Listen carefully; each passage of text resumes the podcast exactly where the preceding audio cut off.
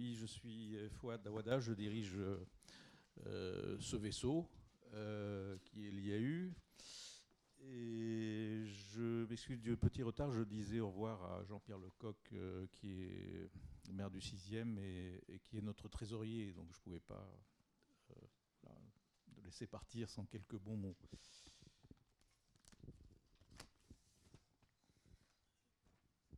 Donc là, euh, nous ouvrons aujourd'hui euh, une nouvelle session, euh, donc la, session 2016-2017, d'une série de rencontres que, que nous avons labellisées, appelées Petit déjeuner décideurs-chercheurs, qui, est qui est donc la, deuxième édition. Et, donc durant cette année euh, un peu universitaire, euh, euh, ça portera sur les évolutions des pratiques de l'aménagement en Ile-de-France. Alors, le concept, il est, il est, il est très simple, c'est de réunir deux mondes, celui de l'enseignement et de la recherche et celui des, acteurs qui sont engagés dans l'action d'aménagement en essayant de, euh, de, faire émerger à travers ce débat des idées nouvelles, euh, des innovations, de porter également euh, un jugement, de décrypter les choses et donc d'explorer, y compris des angles morts, et interroger de nouvelles pistes d'action. Donc cette année, il y aura plusieurs séances, je crois que j'en ai compté quatre. Donc aujourd'hui sur la planification territoriale, puis il y en aura un deuxième sur euh, le numérique et son impact sur la ville, le troisième sur les acteurs privés de l'aménagement, le quatrième sera sur l'ingénierie de l'eau. Euh, et donc euh, aujourd'hui c'est sur la planification territoriale. pourquoi planification territoriale, spatiale? Bon, d'abord parce que c'est un objet de recherche, tout comme un objet d'action. Euh, parce que la planification, bah, c'est quelque chose auquel les agences d'urbanisme, euh, comme eu, euh, sont tout à fait habituées. Ça fait partie de leur, leur travail quasi au quotidien. Donc on, fait des, on fait des plans. Et puis surtout parce que c'est une pratique qui a beaucoup évolué durant ces dernières années. et puis que c'est un sujet euh, enfin, c'est un mot qui est euh, frappé d'ambiguïté, de, questionnement. Euh, la langue française, comme ça, comporte des mots sur lesquels on peut jouer, comme si je vous dis un parc, vous ne savez pas si c'est un parc pour enfants ou un parc de stationnement ou un parc régional, ou un parc de, logement, ou un parc de voitures. et plan, c'est pareil. On peut très bien imaginer le plan du commissariat au plan des années 60 tout comme euh, on peut imaginer un plan local d'urbanisme à Paris extrêmement détaillé. Euh, et donc euh, les polémiques autour du Gosplan, d'entrer dans des détails dans lesquels on ne devrait pas entrer. Et donc ça renvoie probablement au niveau de, des acteurs ou des collectivités qui s'en emparent et du degré de détail que leur autorise l'opinion. Donc c'est un sujet controversé, mais qu'il est peut-être possible de décrypter un peu mieux ce matin. Donc je vous souhaite une euh, bonne euh, discussion en table ronde et surtout un, très bon débat en salle euh, juste après. Voilà, bonne journée.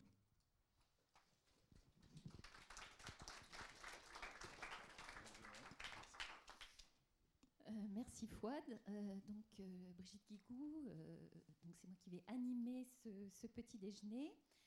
Euh, donc, comme le disait Fouad, qui ouvre la, troisième, le troisième euh, cycle, en quelque sorte, de ces petits-déj. Le premier étant sur la résilience urbaine, le deuxième sur l'innovation territoriale et le troisième euh, sur les évolutions des pratiques de l'aménagement. Voilà, et vous retrouverez l'ensemble des synthèses, puisqu'on fait systématiquement une synthèse sur notre site web à l'onglet R&D, on a appelé ça. Bon, voilà. alors, ce matin, L'objectif, c'est d'interroger les évolutions des pratiques en matière d'aménagement territorial en Ile-de-France et dans le Grand Paris. Alors, vous le savez, le sujet est d'une très grande actualité, euh, comme en témoigne la liste impressionnante euh, des nouvelles responsabilités qui sont attribuées aux différentes collectivités en matière de planification. Euh, sans exhaustivité depuis 2012, et je cite un petit peu en vrac, le SRDEI, euh, économie, le SRHH, habitat et hébergement qui ont été attribués à la région. Pour la métropole du Grand Paris, pas moins de trois planifications nouvelles dans son escarcelle. Le PMHH, plan métropolitain habitat hébergement, PCAEM, ça, ça a à voir avec euh, l'air et l'environnement, et le SCOT métropolitain. Et puis pour les intercos, on y viendra, euh, le SCOT et euh, DPLUI, sans compter des plans environnementaux, et j'en oublie. Donc vous voyez un foisonnement, une sorte d'inflation planificatrice qui voisine avec un certain nombre de critiques sur la planification, des doutes, des évolutions des pratiques. Alors, quand on a préparé ce petit déjeuner avec mes, collègues, Sandrine Barrero, euh, qui est euh, directrice du pôle planif, et Alexandra Coquière, qui est juriste au pôle planif, on s'est demandé comment. Comment on allait aborder euh, cet objet complexe. bon. Et il nous est vite apparu que ce terme recouvrait des pratiques extrêmement différentes, voire hétérogènes, voire ayant finalement assez peu en commun entre, elles. Et qu'il fallait faire des choix. Alors nous en avons fait trois que je vous expose brièvement avant de donner la parole aux personnes qui sont ici. Le premier, c'est qu'on a décidé qu'on allait se cibler sur ce qui constitue le cœur de la planification territoriale. C'est quoi? C'est la question de la maîtrise de l'étalement urbain, de la densification, de l'usage des sols. Euh, et puis, que, pourquoi? Parce que ça engage à la fois les orientations, les valeurs, euh, mais aussi la production de normes, d'outils et d'actions. Donc cet angle nous permet d'interroger ce que l'on a appelé dans notre intitulé l'équilibre entre stratégie, normes et actions ou mise en œuvre. Deuxième choix, l'échelle. On a choisi euh, de mettre l'accent sur l'échelle de l'interco. C'est l'échelle intermédiaire entre l'échelle de la région, évidemment, qui est privilégiée par l'IAU, qui a suivi, qui, a, été euh, partie prenante et, même euh, assistant à, maître d'œuvre du, du, schéma directeur, et l'échelle restreinte de la commune avec le PLU. Ça nous permettra aussi d'interroger l'articulation des échelles. Et troisième choix, la méthode. Ça, c'est la méthode classique du petit déjeuner. Un chercheur dont on attend une mise en perspective historique et critique, une mise en évidence des paradoxes, euh, et qui, euh, qui est Xavier Dejardin, euh, professeur à Paris 4, ici présent, et un décideur, ce qu'on appelle un décideur, Jean-Marc Agoguet, qui, est, qui travaille à la communauté d'agglo de Cergy-Pontoise. Alors, la communauté d'agglo de Cergy-Pontoise, ça nous a semblé un bon choix parce que pourquoi? Parce que c'est une intercôte dans laquelle le périmètre est resté identique au 1er janvier 2016, puisqu'elle est hors du périmètre de la MGP.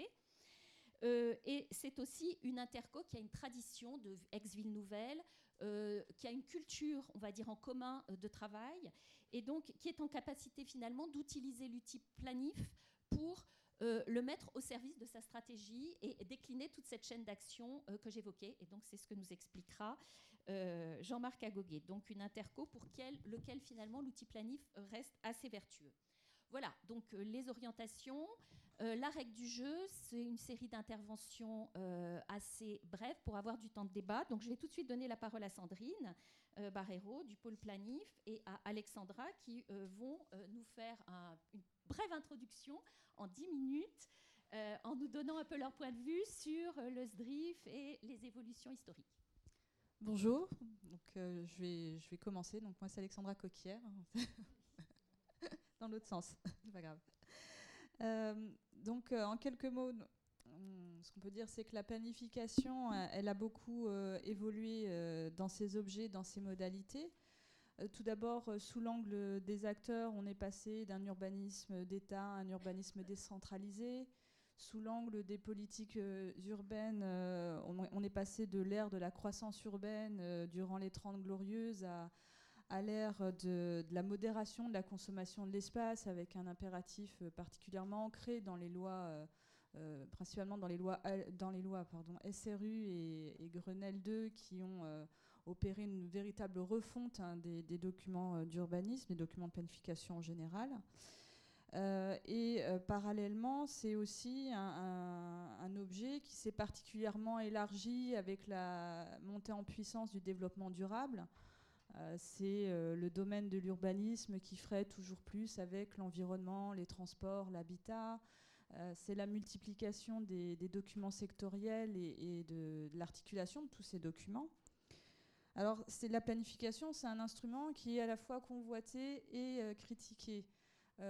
convoité par les collectivités parce que les, outils de planification, c'est aussi un mode d'expression d'une compétence, c'est le support de, de politiques publiques. Et quelque part, c'est euh, en fait c'est un enjeu de pouvoir et on a, on a pu le constater avec euh, tous les débats qu'il y a eu autour euh, du transfert de, compétences plus à, l'intercommunalité. c'est un instrument aussi qui fait l'objet de, critiques. Alors c'est un objet très technique, de plus en plus technique, et d'ailleurs on, peut constater hein, que le, les parties euh, diagnostic, euh, analyse, évaluation, c'est des parties euh, des documents de planification qui, sont beaucoup étoffées pour répondre à des questions telles que la maîtrise de, l'urbanisation ou la transition énergétique. et donc trop complexe, trop rigide, objet de, lourdeur, procédurale, pardon, la planification, elle est décriée parfois comme étant un frein aux initiatives locales et au dynamisme de l'aménagement opérationnel. Alors, le législateur et le pouvoir réglementaire euh, œuvrent pour, euh, simplifier euh, tous ces outils, en tout cas il essaye, par exemple en, modernisant le PLU pour des exemples récents, ou encore en créant un nouveau schéma régional d'aménagement intégrateur pour permettre de rationaliser la planification régionale. Euh, donc ça, peut paraître un peu contradictoire, mais en fait c'est ça aujourd'hui euh, le défi de la planification, c'est de trouver un équilibre entre euh, sophistication et souplesse. Donc voilà en, quelques mots. Bonjour à tous, Sandrine Barrero. Donc moi en fait je vais plutôt évoquer assez rapidement là, un, angle un peu qui vient donner une, illustration en fait de ce que peut être à notre sens à l'IAU euh, la, planification au travers en fait de l'expérience qu'on a eue sur le schéma directeur euh, de, la région Île-de-France en tant que maître d'œuvre. Alors il est vrai que voilà quand on lit les articles du code de l'urbanisme sur la planification et notamment sur le SDRIF, on se dit waouh, ça a pas l'air très, voilà, ça va pas être très marrant à faire, ça paraît extrêmement rigide, complexe, voilà, quel exercice, dans quoi se lance-t-on? euh, et en fait, euh, ça, c'est aussi une question, euh, cette question aussi de la complexité, de la rigidité, etc. C'est, je pense qu'il faut avoir à l'esprit que c'est aussi très lié aux moyens qu'ont les acteurs locaux en termes d'ingénierie et que l'exercice de la planification, quelle que soit son échelle, peut devenir vraiment un exercice tout à fait porteur dès lors qu'on a une capacité d'ingénierie euh, sur place ou, qu'on peut financer. Alors, donc pour revenir à, l'exemple du, SDRIF, euh, je, pense que là, ça a été l'occasion pour la région, euh, ça a été un vrai levier en fait de, réflexion et une forme de levier d'action. Alors ça se, ça se fait dans le temps, hein, ça se construit dans le temps, mais pour finalement amener l'ensemble des acteurs du moment à réfléchir sur bah, qu'est-ce que c'est que la région Île-de-France aujourd'hui et demain.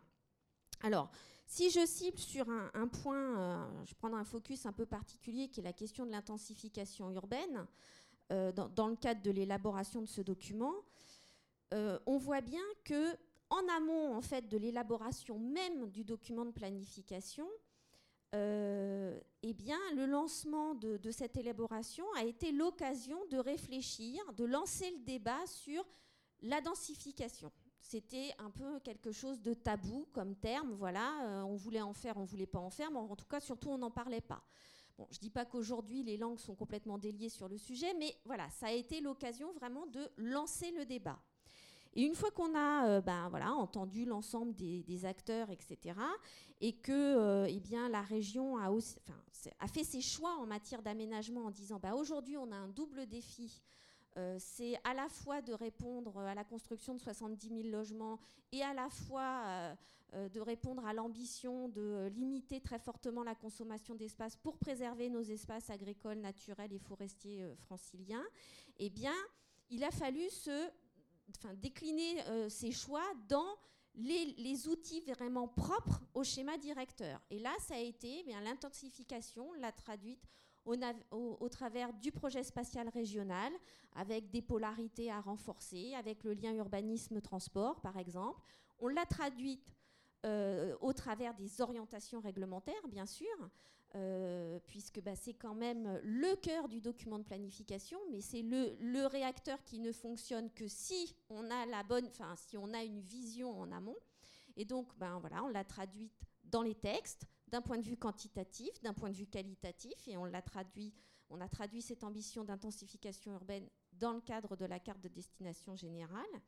Et puis, on s'est donné les moyens, ou on a essayé en tout cas, d'expliquer cette volonté d'intensification euh, ben, au travers de tout le projet d'aménagement, en développant l'argumentaire et aussi dans le cadre de l'évaluation environnementale, en indiquant quels étaient les points positifs, mais aussi les points négatifs de cette intensification urbaine.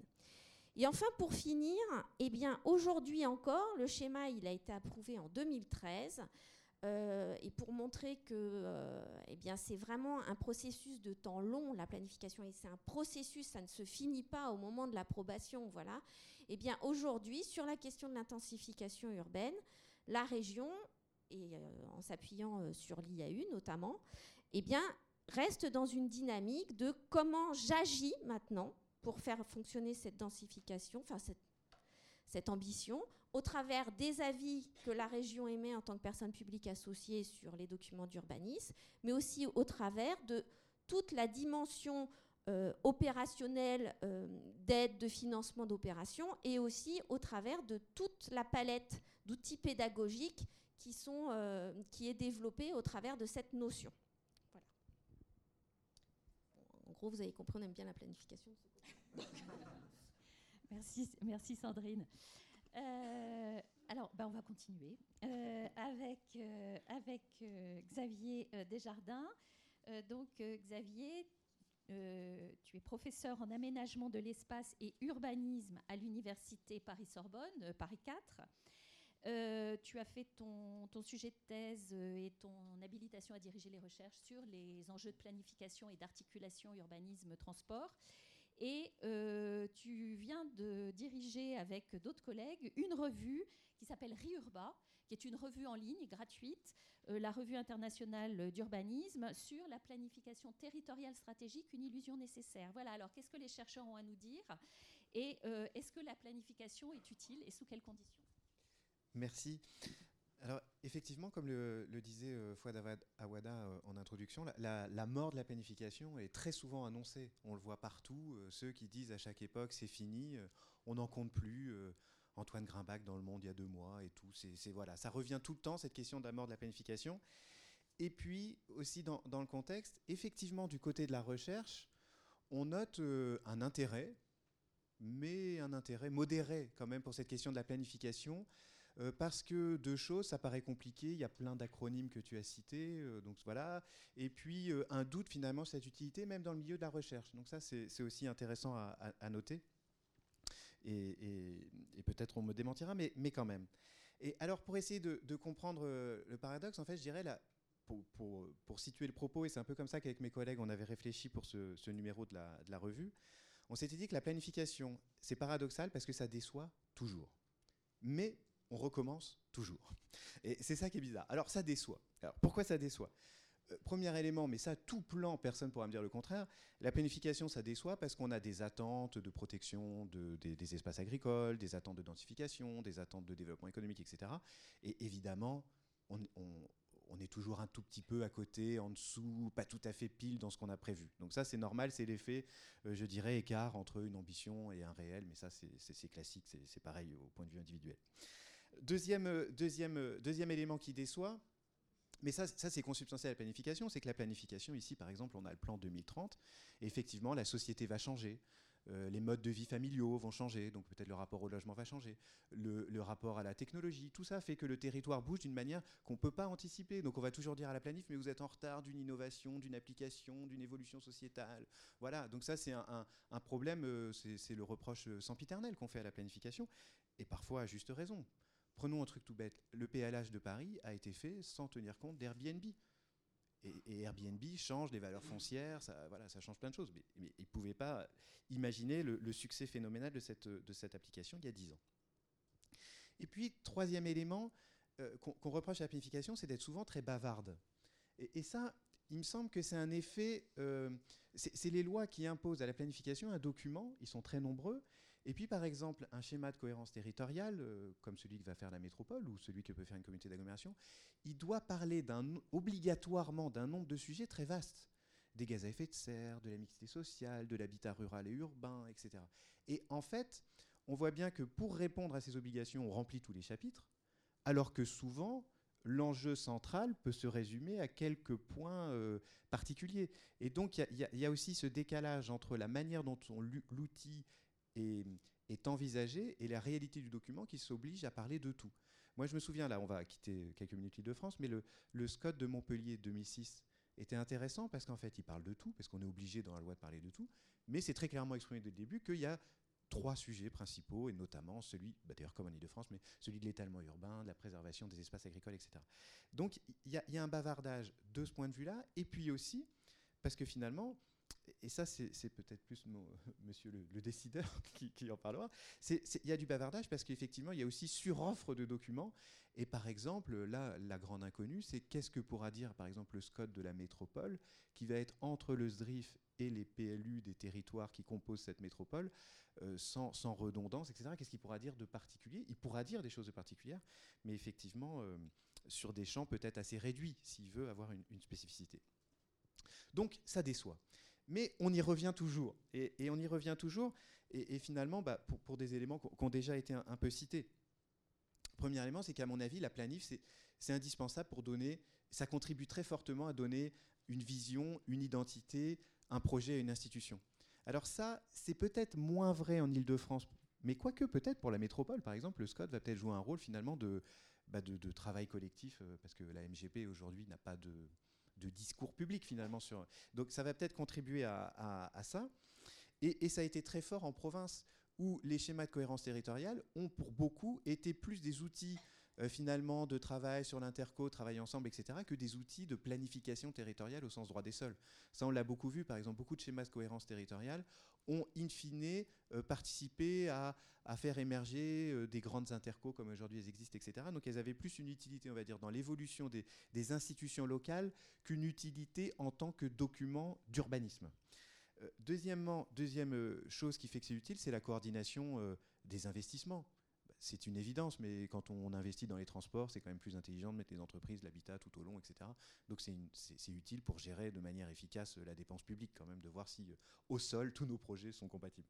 Et puis, et puis c'est utile in fine quand même pour le droit des sols. on a quand même évolué, ça, sert à ça quand même, bien sûr, cette question de, de, de cette question-là. Alors, deuxième temps de mon exposé, je ne suis pas trop bavard, mais non, ça devrait aller. Ça va, ça va. Voilà. C'est bien, je prends mon temps. Euh, parce que on m'a dit d'être court, parce qu'effectivement, il y a des étudiants et ça, euh, un prof, euh, après, on l'arrête plus. Hein, donc, bon. Alors, l'île de France. L'île de France, quand même, deux trois, points que je voulais dire. Premièrement, sur planifier île de France, on est déçu, c'est pas tout à fait comme ça, mais quand on regarde de loin, quand on dézoome, ce qu'ont le temps de faire euh, les chercheurs, etc. L'Île-de-France, c'est quand même une région qui est historiquement extrêmement planifiée. Ça, je pense que c'est quelque chose dont on se rend peut-être pas compte parce qu'on dit est-ce qu'on a fait ce qu'on a prévu, etc. Mais quand on regarde, par exemple, la structure euh, géographique de l'Île-de-France, bah, le schéma directeur de 65 avait prévu des villes nouvelles, des RER. E les villes nouvelles sont là, les RER sont là. Il avait prévu des pôles restructurateurs de banlieue, vous savez, Nanterre, La Défense, Créteil, Bobigny, etc. Euh, oui, ils ont accueilli des préfectures, pour certains des universités, etc. Ça n'a pas été totalement réussi, mais globalement, on voit bien comment ça a structuré. Euh, celui de 94, si on fait un bond dans le temps, le schéma de, directeur de 94 disait qu'on allait finir le programme de l'ouvrier, il fallait finir les villes nouvelles. On, a continué à, travailler, euh, voilà. pour certaines d'entre elles, d'ailleurs, Sénart, c'est encore en cours, on pourrait dire. Donc on était là, finir le, le programme d'investissement dans les RER, donc effectivement RER E, etc., bah, qui n'est pas tout à fait fini d'ailleurs, mais c'était prévu en 94, on l'a fait. Et puis réorientation, le grand changement en 94, c'est la réorientation vers la ville dense, c'est le retour euh, de, de, de, de, la focale sur la première couronne avec euh, tous ces grands projets de recyclage foncier, la plaine Saint-Denis, Gennevilliers, Boulogne, euh, Vitry, Ivry, etc. Donc, donc tout ça a été une réorientation et 20 ans après, oui, c'est réel. Il y a quand même eu ce, grand retournement, on pourrait dire, qui d'ailleurs pose un certain problème aux villes nouvelles, puisque leur attractivité économique a beaucoup décliné du fait de ce réinvestissement dans la zone de, de première couronne. Donc on voit bien que c'est une région qui historiquement a beaucoup, beaucoup, beaucoup été guidée euh, par, une planification qui est à la fois cétée par la puissance publique, mais aussi beaucoup par des grandes entreprises. Ça, je pense qu'on en parlera, c'est-à-dire que euh, les grandes entreprises, la RATP, la SNCF, EDF, etc., ont aussi beaucoup contribué à la solidité de la planification parce qu'elle était assez indispensable à la rentabilité de leurs investissements. Et donc ça, ça a beaucoup joué en Ile-de-France aussi, le fait que la planification a toujours été aussi beaucoup soutenue par des acteurs économiques. Et ça, il me semble que c'est une différence assez forte avec la planification qu'on peut avoir en province où les acteurs économiques sont parfois plus en, retrait parce que moins investis. Donc ça, c'est le, premier plan global. Le deuxième, c'est de dire la planification, quand même aujourd'hui en 2016, elle, existe en Ile-de-France après une, après une tentative de déstabilisation qui a été quand même considérable. Parce que, petit retour en arrière, il y a dix ans, la région faisait son SDRIF il y a un projet, j'ai plus les détails en tête, mais là les collègues de l'IAU le, savent bien. 2008, euh, euh, qu'est-ce qui s'est passé euh, Nicolas Sarkozy nous dit ça va pas assez vite, l'Île-de-France décroche économiquement par rapport à d'autres métropoles dans le monde, ce qui n'était pas totalement faux d'ailleurs. Et donc grand coup de pied dans, la fourmilière. Et puis bah, qu'est-ce qu'on fait? On essaie de, finalement, on ringardise la démarche de planification, qui est une démarche qui produit des cartes comme celle-ci, qui sont utiles, mais qui ne sont pas très, j'irais très vendeuse dans, des magazines quand même. Et puis donc on fait, euh, on, fait, euh, eh ben on fait appel à des architectes qui dessinent des projets, etc. Et c'est donc bien le truc de dire, bah, c'est la planification contre le projet. C'est un vieux truc classique, c'est de dire la planif c'est ringard, c'est poussiéreux, c'est des, des, gens qui sont un peu scrogneux. Et donc on va faire des architectes qui font des beaux dessins, qui ont de l'inventivité, qui ont du projet, qui eux savent euh, faire des choses attirantes. Et on a bien eu finalement une sorte de, bah, de bah, de, concurrence dans le mode de faire métropolitain. C'est-à-dire, est-ce qu'on fait euh, la méthode francilienne classique d'une certaine manière, qui est très euh, raisonnable, basée sur l'ingénierie, de la construction lente d'accord, etc. Ou est-ce qu'on a une méthode plus inspirée finalement de, bah, de, faire de la métropole une, succession de projets brillants qui était l'idée initiale finalement de cette grande exposition, où il y avait des choses très brillantes, effectivement, qui étaient, qui étaient présentées. Et finalement, huit ans après, après, qu'est-ce qu'on remarque? Est-ce que certaines idées brillantes ont été reprises? Oui, bien sûr. Ce travail n'a pas du tout été inutile, ce travail de réflexion. Ils ont contribué à donner de la visibilité, à mettre le, doigt sur des, sujets qui étaient un peu abandonnés, etc. Mais in fine, on voit bien que la planification a globalement hyper résisté. Parce qu'aujourd'hui, euh, c'est ça qui est assez intéressant, mais bon, c'est peut-être une dialectique aussi entre sa remise en cause et, sa réalité. Oui, parce qu'aujourd'hui, euh, est-ce que, est que le schéma d'orientation sur l'île de France à 20 ans est, bien cadré? Bah, Globalement, oui on arrive bien à résumer ce que ça va être un énorme projet d'investissement dans les transports collectifs avec un grand métro, de la densification, de la compacité, une forme de polycentrisme économique avec toutes ces gares qui accueilleront des quartiers, même si ce polycentrisme est peut-être, bon, on voit bien que là il y a un petit peu de fantasmagorie sur le développement économique, mais, globalement, on pourrait dire qu'aujourd'hui, il y a une sorte de, cap qui est relativement bien fixé. On peut même tous un peu faire un petit dessin finalement d'Île-de-France en 2030, tel qu'elle est envisagée. Et puis globalement aussi, autre élément, donc on pourrait dire voilà, le projet spatial, il est quand même relativement bien connu par les acteurs. Et puis deuxième truc qui est tout à fait typique aussi, c'est qu'il est connu et globalement partagé. Parce qu'on a très peu d'acteurs aujourd'hui qui sont. Alors évidemment, ils vont s'opposer. Telle maire veut pas densifier, tel autre veut si. Effectivement, sur le détail, ça, ça croche. Quoi. Bon, évidemment, évidemment. Mais sur le point de vue global, on n'a pas de projets alternatifs véritablement qui sont portés il n'y en a pas, j'en connais pas, ou alors je me suis trompé, mais, il n'y en a pas un qui propose à la place de mettre des autoroutes partout, de faire une ville dispersée. Personne ne le propose vraiment, même si, bon, il y en a certains qui en rêvent, mais ils n'osent pas. Donc on voit bien que, finalement, quand même, aujourd'hui, on pourrait dire que quand même la planification en Ile-de-France reste et que, euh, d'une certaine manière, est-ce qu'on est, capable, nous, de, se faire une représentation de l'aglo en 2030 Oui. Est-ce que ce sera comme ça? On sait bien que non, mais quand même, disons, il y a convergence d'acteurs sur une vision partagée. Et donc ça, effectivement, on pourrait dire que la, planif en Ile-de-France euh, reste. Mais pour être un peu polémique, jusqu'où reste-t-elle? Et là, euh, je, voudrais citer un, petit exemple qui montre bien ces, limites-là. C'est un projet qui ne va pas voir le jour, mais le fait même qu'il ait été annoncé interroge beaucoup la planification. C'est le projet d'urbaniser euh, le parc de la Courneuve. Ça, c'est intéressant. Alors, le parc de la Courneuve, pour ceux qui ne savent pas, c'est pour ça qu'il y a la petite carte, c'est ici, c'est en Seine-Saint-Denis, c'est un grand parc interdépartemental qui fait environ 400 hectares qui est, un parc magnifique, qui est au cœur de, la Seine-Saint-Denis et de, la Seine-Saint-Denis très, très populaire, enfin de, de beaucoup de quartiers d'habitat de, grand ensemble. Et quand on regarde cette carte, bien sûr, la vocation de parc est maintenue. On voit que c'est vert sur la carte. Et ce, projet, il y a eu un projet porté par des promoteurs, des architectes, etc., de proposer une urbanisation massive de ce parc pour 25 000 logements.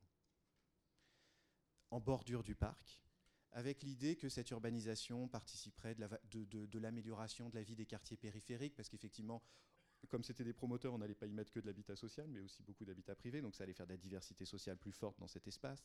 Ça allait utiliser les nouvelles infrastructures de transport créées, etc. Mais donc 25 000 logements. Voilà. Ce qui est intéressant là, c'est que quand, on fait un projet comme ça, ça remet en cause, bien sûr, le SDRIF, ça remet en cause aussi, je dirais même la le, toutes les normes Natura 2000, etc., puisqu'évidemment le parc est protégé, donc il y a plein de bestioles, donc on les a protégées et tout. Donc Natura 2000, ça, tout, est, tout, est tout est protégé. Alors, qu'est-ce que ça veut dire, ça, pour la, pour la planification? Alors, effectivement, il y a eu une polémique, des débats, etc., mais j'entre pas là-dedans, même si j'ai un point de vue, et je pense que la façon de raconter le projet vous fait évidemment comprendre quel est mon point de vue sur ce projet. Mais ce qui est intéressant là-dessus, c'est qu'est-ce que ça veut dire? Ça veut dire quand même que, même s'il y a un point de vue global, il y a, disons, il y a toujours des, des, velléités de remise en cause et puis on tente. C'est-à-dire, il, y a des acteurs qui sont quand même, euh, qui ont pignon sur rue, mais qui se disent ce document, euh, ben voilà, on tente. Bon, en l'occurrence, ça n'a pas marché, mais voilà, on n'a pas une, disons, c'est que ça veut dire aussi que certains acteurs n'ont pas une, se disent que ce qui est là, euh, ça peut bouger, c'est pas, ça fait pas partie des orientations stratégiques à 2030 sur lesquelles qui sont intangibles. Ça, veut dire ça. Deuxième élément aussi qui est, qui interrogeant quand même pour la planif, et ça c'est de dire pourquoi on les a écoutés? Parce qu'ils disent, moi je propose de produire 25 000 logements, à peu près, enfin j'ai plus de détails, et puis de toute façon ça allait évoluer, mais un nombre massif de logements. Et pourquoi on les a écoutés? Parce qu'on se dit, oui, mais est-ce que le SDRIF qui propose 70 000 logements, on sait bien que c'est compliqué, la production monte, ça, remonte effectivement, mais on n'y est pas encore tout à fait, et puis on a un retard considérable. Et donc on se dit là, est-ce que la planification s'est pas fait piéger par euh, finalement une annonce qui est contraire à ce qu'elle peut réellement Est-ce que les promesses n'ont pas été trop hautes par rapport à la réalité? Et donc là-dedans, il y en a qui s'engouffrent, qui disent mais ok, SDRIF c'est super, mais vous nous dites 70 000 logements, mais c'est pas possible parce que, parce, que le, parce que pour des raisons économiques, de production de logements, parce que plein de trucs. Et donc, là, on, je dirais, on, on, on, prend la planif sur son propre terrain, on lui dit mais, mais vous avez trop de contradictions, trop de promesses non tenues, donc euh, bah, j'ai donc raison de proposer ce projet qui est opposé à ce que vous faites, mais, mais voilà. Et donc ce, ce type de, ce type de projet, il y en a eu plein évidemment dans l'histoire de l'Île-de-France, des gens qui ont voulu détruire des forêts, des parcs et tout pour mettre des logements. Bien évidemment, les promoteurs, c'est pas nouveau cette idée qu'ils ont. Mais, ce, qui est, intéressant à observer, c'est que c'est toujours des testeurs de la solidité de la planification, d'une certaine manière, ce, grand type de projet. Alors là, au crash test, bah, finalement, euh, c'est bon, le projet, je crois qu'il est vaguement enterré, donc on pourrait dire que bon, ça prouve quand même la solidité de la planification, mais ça met bien aussi en évidence, je dirais, ces, fragilités potentielles. En fait, ce type de ce type de remise en cause qui, sont, qui, là sont quand même très fortes. Voilà quelques propos introductifs. Merci, euh, merci Xavier. On, y reviendra euh, pendant, pendant la partie débat. Alors, euh, on va atterrir sur un territoire, celui de la communauté d'agglo de Cergy-Pontoise, euh, situé donc dans le nord-ouest, euh, le, oui, le nord-ouest, oui, tout à fait, euh, dans le nord-ouest de l'Île-de-France, en donnant la parole à Jean-Marc Agoguet. Alors, Jean-Marc Agoguet, vous êtes aujourd'hui directeur général adjoint à la communauté d'agglo de Cergy du pôle aménagement urbain et patrimoine bâti. Euh, en 2008, pendant la période que, que, que Xavier appelait euh, la phase de déstabilisation de la planif, vous étiez directeur à, la, à hein, toujours sur des enjeux de, planification. Euh, la question, enfin, auquel vous allez essayer de répondre, c'est comment, sur ce territoire-là, vous utilisez les outils de la planification et comment, finalement, vous construisez cette chaîne euh, qui va euh, de la stratégie à l'action en passant par euh, l'élaboration de, normes. Bonjour. Effectivement, je vais juste commencer par un, point, parce que du coup, Effectivement, nous travaillons beaucoup sur la planification à Cergy-Pontoise, mais la première action que j'ai faite, c'est que ma direction de la planification, j'ai changé le terme et je l'ai appelé direction de la stratégie. Pour tout vous dire, depuis, on les regarde autrement. Avant, c'était les empêcheurs de tourner en rond, maintenant, c'est ceux qui portent éventuellement une stratégie pour l'avenir. Par contre, notre vice-président, lui, il a gardé sa délégation vice-président à la planification.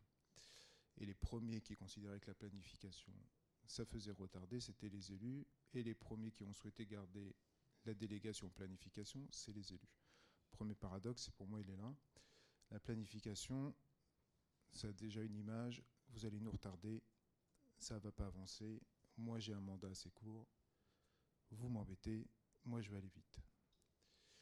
Et puis de l'autre côté, la planification, c'est bien parce que du coup, euh, on peut écrire sur un plan ce qui va se passer dans 25 ans, et quand on est même, euh, j'allais dire, opérationnel, élu, administratif, fonctionnaire, c'est toujours bien d'aller imaginer ce qui va se passer dans 25 ans. Ça fait toujours plaisir de, l'inscrire. Donc, on a commencé par ça, euh, sachant qu'à la base, la communauté d'agglomération de Cergy-Pontoise, aujourd'hui c'est 13 communes, euh, dont une commune sur, le département des Yvelines, les autres sont entièrement sur le Val d'Oise, et celle sur les Yvelines ne faisait même pas partie de, la ville nouvelle. Euh, on a, on a un plan ici. Alors, même sur ce plan-là, du coup, c'est l'ancien Scott. Euh, enfin, c'est l'actuel, puisque du coup, il va falloir le réviser. On n'a même pas la, 13e commune, puisqu'elle elle est arrivée en 2012 donc on, est bordé, nous, par la planification. On a eu les, on a le, SDRIF, on a eu le schéma directeur de la ville nouvelle. On a commencé par mettre en place, nous, un PLH, avant de passer au SCOT. Euh, on a oublié tout à l'heure dans les documents de planification, mais pour nous, le PLH a été très important. Et euh, depuis, on l'a même, enfin, on a approuvé là, au Conseil communautaire euh, d'il y a dix jours le deuxième PLH euh, de l'histoire de l'agglomération de Cergy-Pontoise. J'ai dit, nous, notre premier document de planification, s'il en est un, c'est le PLH, il affirme tant de logements par commune, euh, et donc ça, c'est notre outil de base. Après, nous avons fait notre SCOT que vous avez sous les yeux. Et là, pour tout vous dire, actuellement, je suis en train de retarder la décision d'aller le réviser en se disant si on pouvait avoir une période de latence, ça me permettrait de sortir des projets avant d'aller remettre le SCOT du coup sur place. Euh, donc du coup, pour l'instant, euh, tout ça est enterré euh, dans un tiroir avant de, redélibérer, je pense, du coup en fin d'année pour laisser une période de latence de, quelques mois. Tout à l'heure, je parlais effectivement de, ce changement entre la direction de la stratégie et la direction de la, planification. Même chose, on a, enfin, les, textes nous, nous, autorisent entre guillemets de faire un PLUI. Aujourd'hui, euh, ma direction euh, de la stratégie fait 9 plus pour 9 communes sur 13. À aucun moment, on prononce le mot PLUI. Euh, dans ce cas-là, je ne ferai même plus les 9 plus. les élus nous font confiance, on fait le plus. Et ce que je disais récemment à un élu, c'est qu'on serait en train de faire le PLUI, je ne m'y prendrais pas autrement. Je travaillerai avec vous en direct. On sera en train de regarder ce que vous voulez faire sur votre commune. Mais le gros mot PLUI, il faut surtout pas le prononcer. Donc on fait les neuf plus, on va les présenter de la même façon, on va faire la même cartographie, la même euh, présentation didactique. Et puis quand un jour on présentera les neuf plus qui ont été révisés par l'agglomération sur le territoire, on les passera l'un derrière l'autre. Et puis euh, on imagine que du coup, certains diront, mais du coup, on a approché le PLUI. Même chose, parce que si je fais un PLUI, on dira, oh là là, moi je perds encore du pouvoir sur ma commune, vous allez encore me planifier des choses que je suis incapable de faire, moi, j'ai un délai de 6 ans pour réaliser des choses, donc vous arrêtez, je fais mon plus comme je le souhaite. Donc deuxième paradoxe, parce que du coup, euh, alors moi je ne suis pas pour faire le PLUI pour l'instant, à partir du moment où on arrive à faire ce qui est inscrit dans le SCOT et que les pluies correspondent, pourquoi aller s'embêter à aller faire un PLUI et avoir euh, du coup euh, un nombre de personnes contre toutes nos décisions? Il faut savoir qu'en plus sur l'agglomération de Cergy-Pontoise, les élus, aujourd'hui, il y a autant de vice-présidents de la majorité qui gouvernent l'agglomération que de l'opposition. Donc on a euh, cette chance ou cette malchance, hein, ça après chacun jugera. Euh, moi, j'ai un vice-président à l'aménagement urbain qui est dans l'opposition du président de l'agglomération. Vous imaginez que pourtant l'aménagement urbain sur un territoire de 13 communes, ancienne ville nouvelle, est quand même assez important. Donc là, du coup, il faut, on, est sur des œufs. Même chose, le vice-président à la planification, lui, est aussi un opposant politique du président qui gère la communauté d'agglomération. Peut-être pour ça qu'on ne fait pas le PUI pour le moment. Et pourtant, là, je suis en train de vous dire que tout ça n'est pas dans l'air du temps. Et comme on n'est pas un paradoxe près, une fois qu'on avait fait nos, on a le SDRIF, le SCOT, PLH, 13 plus sur l'ensemble des communes, et puis on a un territoire, le grand carré euh, jaune que vous voyez sur, sur le plan, euh, en plein centre, au, centre géographique, que, euh, au niveau de la gare Cergy-Préfecture, qui est un, quartier qui a été nommé Cergy-Grand Centre, en fin de compte, qui est normalement le centre de l'agglomération de Cergy-Pontoise. Et c'est un territoire qui a été donné en gestion, alors ça va du ramassage des ordures ménagères à la corbeille à nettoyer euh, et justement jusqu'à la planification à l'agglomération de Cergy-Pontoise. c'est un territoire qui est sorti de la ville de Cergy qui a été donné en gestion à l'agglomération. La première chose qu'on a faite, un projet urbain de référence. Tiens, on veut être opérationnel, on recommence par faire un projet urbain de référence. Alors c'est assez drôle, c'est qu'un des trois qui, qui s'est engouffré dans cette brèche et qui a voulu euh, travailler sur un projet urbain de référence, de mémoire, il s'appelle Grimbach. Euh, euh, il n'a pas été retenu, peut-être qu'il voulait être trop opérationnel.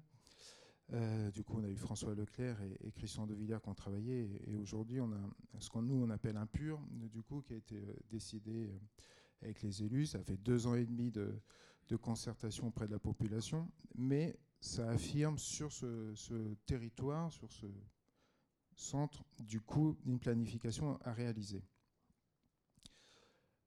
L'avantage euh, de ce document, c'est qu'il a été voté à l'unanimité à l'époque au niveau de l'agglomération, et c'est qu'aujourd'hui, tout projet qui s'inscrit dans ce pur, du coup, pour nous, fonctionnaires, c'est assez simple, c'est qu'on dit, il a été inscrit dans le pur que vous avez voté à la majorité, donc maintenant, vous le remettez pas, enfin à l'unanimité, pardon, donc maintenant, on ne peut pas le remettre en cause puisqu'on s'inscrit dedans, sachant qu'il est assez large pour qu'on puisse inscrire tous les projets qui sortent. Mais on a refait un pur et c'est là où, du coup, pour éviter, euh, euh, j'allais dire, la crainte de dire encore un document de planification et on sera dans 25 ans, vous me sortirez un bâtiment, je pense que c'est là où on a pu réussir à évoluer, c'est que du coup, dans ce pur, on a prévu ce qui était faisable dans les 5 ans et ce qui était faisable dans les 10 ans, 15 ans, 25 ans. On a créé une ZAC et du coup, on a fait une concession juste sur cinq années avec des terrains qu'on sait sortir demain matin, qu'on sait réaliser, qui s'inscrivent dans le pur. Et après, on passera à la suite. Euh, ce qui permet de, j'allais dire, pour nos élus de dire, là, le document de planif, il bloque pas. Euh, voire même, du coup, on, est plutôt convoqué pour dire qu'on n'avance pas assez vite. Ils ont un pur, ils sont tout contents, ils ont planifié, euh, nous aussi, ça nous donne les objectifs à réaliser, et on les réalise. Puisqu'à chaque fois, en fin de compte, le, problème de la planification, c'est l'interaction avec la réalité du terrain. Euh, aujourd'hui, vous planifiez le temps que ça soit voté, acté, dessiné. Après, il faut changer un plus éventuellement. Euh, après, il faut que ça soit la décision soit prise. Après, il faut monter le projet. vous avez déjà passé deux mandats. Puis après, on vous expliquera que si vous n'y arrivez pas, c'est parce que du coup, vous avez fait le SCOT. Sur les plus, on a fait la même chose. Moi, j'ai toujours euh, parti d'un projet qui a modifié un plus, et après, on, l'a réalisé. On n'a jamais modifié un, plus en pensant que le projet allait se faire. Euh, vous voyez là les, grosses tâches euh, orange sur, cette carte-là. Si je prends aujourd'hui les projets, très peu ont été réalisés sur ces cartes, sur ces, sur ces tâches orange. Par contre, certains qui étaient dans, un tissu euh, un peu plus urbanisé ont fait, euh, voilà, on a travaillé avec euh, soit des promoteurs, parfois même avec des ateliers avec des étudiants. On a montré qu'il y avait quelque chose à faire. Les élus se sont imprégnés du projet, ont décidé de modifier le plus pour ce projet-là. Les orientations d'aménagement nous ont bien aidés sur les PLU et on a pu faire le projet. Euh, et là, du coup, on avait à la fois la réalité qui était inscrite dans un document de planification. Le temps que vous fassiez la modification du plus, on pouvait travailler sur le permis de, conduire, de construire. Pardon. Une fois que le plus a été euh, voté, le permis de construire a été déposé. Et donc, du coup, tout ça sortait rapidement. Donc après, voilà, c'est comment, du coup, la planification peut aider le projet. Moi, pendant longtemps, on nous a expliqué, on planifie, et puis vous ferez ça. C'est vrai que moi, le, si j'avais euh, réalisé ce qu'avait inscrit le schéma directeur de la ville nouvelle, j'aurais un quartier euh, de bureau, un quartier de logement, entre les deux un quartier d'étudiants. Euh, et puis aujourd'hui, on aurait fait ça et on aurait eu des problèmes. heureusement qu'on n'a pas suivi. on aurait été cité en contre-exemple de tout ce qu'il ne fallait pas faire. donc on a, réussi à évoluer. Par contre, on se réfère encore à ce qui avait été inscrit dans, dans, dans ce schéma directeur de la vie nouvelle tout ce qui est euh, réseau, desserte, etc. On a, on a repris ce qui nous intéressait, ce qui s'inscrit dans les, documents actuels. Et donc, du coup, tout n'est pas acheté. Euh, mais du coup, avec cette volonté de montrer la réalisation. Euh, effectivement, moi, quand je porte un, document, la première chose qu'on me dit, là vous nous faites encore rêver, moi, à un moment, je vais être opérationnel, vous êtes gentil, vos doux rêveurs, vous me les mettez de côté, et maintenant, on prend l'autre direction de la maîtrise d'ouvrage, et puis du coup, on y va on leur explique qu'il y a quand même un côté stratégique, et en plus que ces doux rêveurs, du coup, ils ont même un côté opérationnel, ce qui peut parfois surprendre. Et donc, du coup, ils vont même pouvoir vous montrer que, du coup, en planifiant un projet sur 15 ans, dans les trois prochaines années, vous aurez déjà un projet qui sortira. C'est le seul succès. Si vous continuez juste à planifier dans le temps, euh, du coup, on continuera à expliquer que ça avance pas. Euh, on continuera à penser, là, on a l'exemple type, alors moi j'ai pas le, le parc de la Courneuve sur mon territoire. J'ai juste des, espaces boisés classés, un schéma directeur de la région Île-de-France qui me classe une zone en PPRI, et puis des, espaces naturels à protéger. Et de l'autre côté, j'ai des grands architectes avec le monde universitaire qui est en train de me penser le campus, euh, du coup, sur tout ce secteur-là, et puis qui veulent travailler dès demain matin. la première chose que je leur ai dit, c'est d'abord liser un plan, regarder le droit des sols, euh, parce que si c'est pour me dire euh, on y va, et puis après euh, vendre le projet aux élus, que les élus reviennent vous voir en disant qu'est-ce que vous foutez à goguer, ça avance pas, j'ai fait ouais, mais moi je veux bien, mais il faut déjà aller réviser le schéma directeur de la région Île-de-France. Donc on reviendra dans 15 ans, et puis on en reparlera. donc moi j'aime bien que du coup les architectes, les promoteurs bousculent les choses.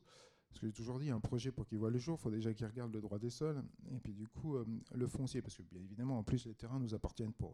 comme ça, cerise sur le gâteau, du coup, on n'est pas arrivé. Puis c'est encore des agriculteurs qui ont encore euh, l'histoire de la ville nouvelle qui ont été spoliés. Donc du coup, euh, on a encore 20 ans de procédure. Donc certes, ils ont bousculé, et là ils ont bousculé dans le mauvais sens, c'est que le maire il a tellement pris peur que du coup il est en train de classer tous ces espaces boisés classés qui étaient aux rives dans son plus euh, local. Il est en train de m'agrandir tout ça en disant, comme ça du coup ils nous enquiquineront plus.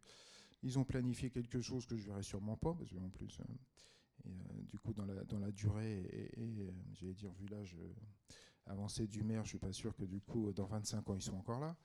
Mais par contre, lui, ce qu'il a compris, c'est qu'il va déjà tout bloquer, et peu importe si ça prendra 40 ans à le faire, au moins il aura été l'élu qui aura bloqué ce projet complètement loufoque.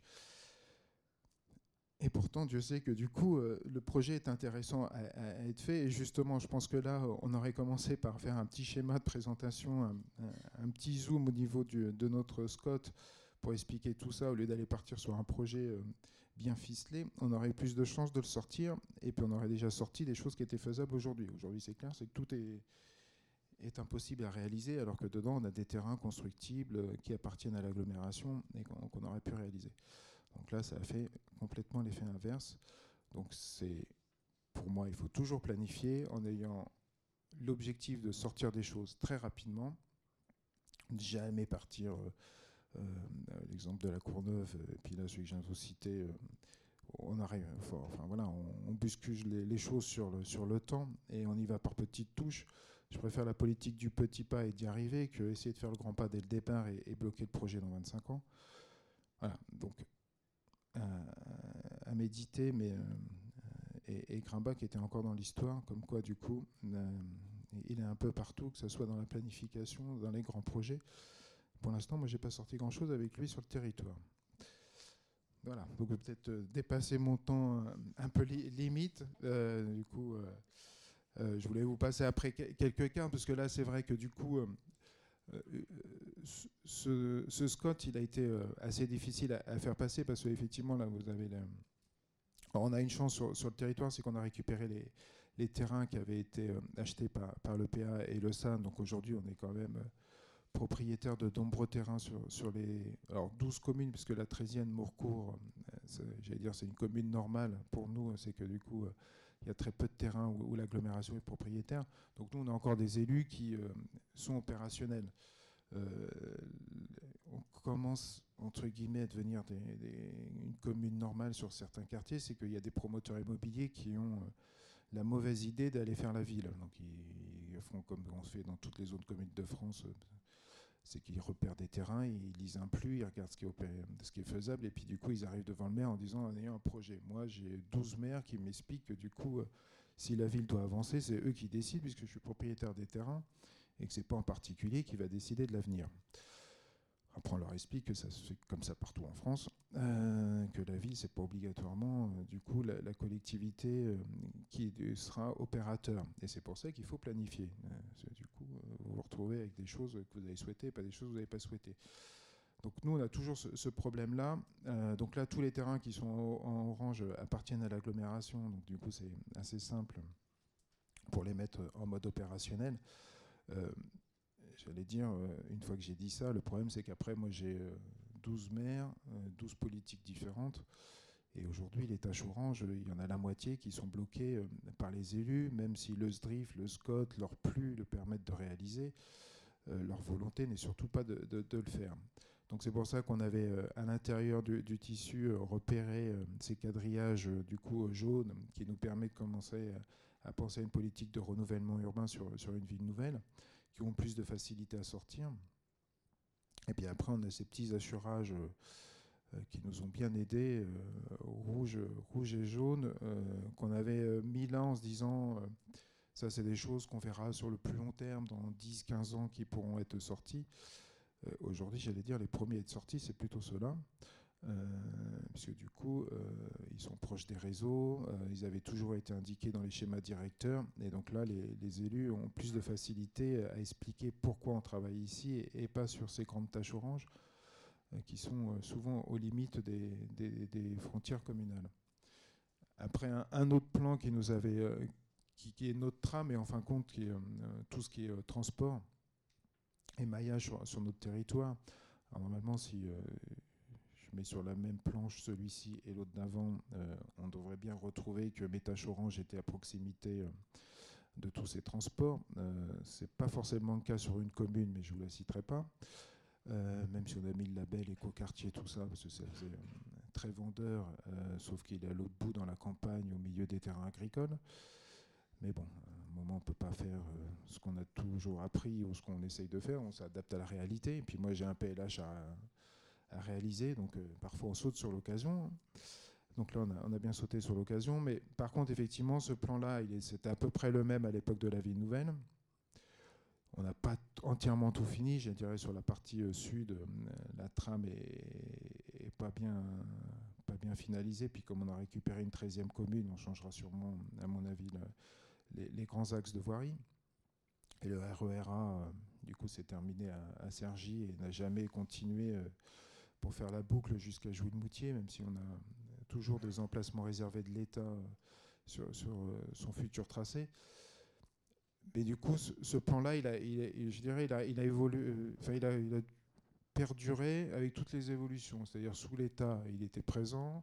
Quand les élus ont repris la main euh, sur, sur la ville nouvelle, et j'allais dire leur destin en main, en se disant on a, viré l'État et maintenant c'est nous qui décidons de l'avenir de nos, euh, de notre territoire. Euh, on a ressorti le même plan qu'avaient pensé euh, du coup ceux qui étaient au SAN. du coup, on le reprend et les élus se sont appropriés le plan en disant que c'était leur, alors que vous le ressortez, vous leur dites en 68 c'était le même. Bon. mais au moins, du coup, du coup la, logique reste. Et donc ça, c'est l'exemple type qu'un document de planification, sur la durée, quand il est bien pensé, du coup, a son importance. Et c'est aujourd'hui comme ça qu'on peut justifier des, dans certaines communes, on a des difficultés à faire passer des, projets de restructuration que euh, au niveau du, maillage et de la dessert du territoire, euh, on, est vraiment dans, la bonne logique. Et puis, euh, donc là, vous avez les, fameuses tâches jaunes qui sont notre préservation du, monde agricole, qui lui aussi, un peu au prou, était déjà repéré dans le schéma directeur de la ville nouvelle. Et le dernier, c'est tout ce qui est préservation des espaces verts et, lui aussi ressemble à quelques petite tâche euh, près, euh, du coup, à ce qui était euh, dans les plans de, déjà de 1968. Donc là, sur quatre plans, en fin de compte, vous en avez trois qui ne font que reprendre ce qui avait été pensé au début, qui le renforcent sûrement plus à certains endroits, puisque ça a été sanctuarisé dans, certaines communes, pas partout encore. certains maires aiment bien le classement AU voilà, donc du coup, des, documents de planification qu'on a, voilà, qu'on a beau critiquer, mais qui du coup euh, permettent de garder l'esprit qui avait été pensé dès le départ et permettent de justifier aussi aujourd'hui tous les projets que l'on est en train de faire par rapport à ces trois plans-là. Et ce qui n'empêche pas, euh, euh, par rapport au premier plan que je vous ai présenté, de, continuer à construire la ville, d'être très opérationnel sur des projets. et éventuellement de les planifier. alors, du coup, peut-être choquer tout le monde, mais on fait plutôt le projet, puis après on le planifie ensuite. Du coup, ça permet d'expliquer pourquoi on l'a fait. Et puis quand on planifie, on agrandit un peu la zone, comme ça, du coup, on va agrandir le projet par la suite. Bon, on a plutôt fait comme ça pour l'instant, toujours avec l'accord hein, des élus, hein, et, avec leur compréhension, parce qu'il y, a dans certains secteurs, à partir du moment où l'élu ne veut pas faire, vous avez beau planifier, vous avez beau expliquer par A plus B, euh, s'il ne veut pas le faire, il ne le fera pas. Donc euh, du coup, vous rangez vos plans, vous rangez le promoteur, et vous passez à autre chose. Heureusement que notre territoire est grand. On a 7000 logements euh, qui sont dans les cartons, qui sont prêts à être faits. Donc du coup, aujourd'hui, euh, quand il faut se battre sur 150 logements, on va laisser ça aux successeurs pour la suite. Voilà. Donc du coup, euh, j'allais dire, si j'ai 12 communes demain qui commencent à arrêter de construire, là, je me poserai peut-être la question. Pour l'instant, ce n'est pas le cas. On touche la peau de singe pour le moment. Tout, tout, ça fonctionne. Donc voilà, donc du coup, moi, je suis toujours un fervent défenseur de la planification à partir du moment où il y a une phase opérationnelle. Donc ça peut choquer, puisque du coup je suis dans l'opérationnel et puis euh, on m'a toujours expliqué que la planification empêchait le côté opérationnel. Bon, on n'est pas un paradoxe près.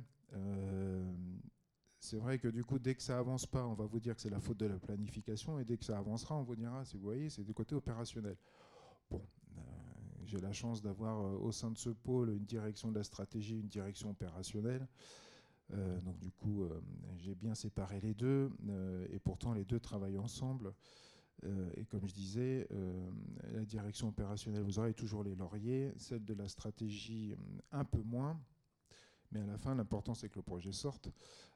et mon directeur de la stratégie est, dans cette même logique-là, donc il n'est pas là pour avoir les lauriers, donc ça lui convient bien, et il continue à, à nous dessiner tout ça.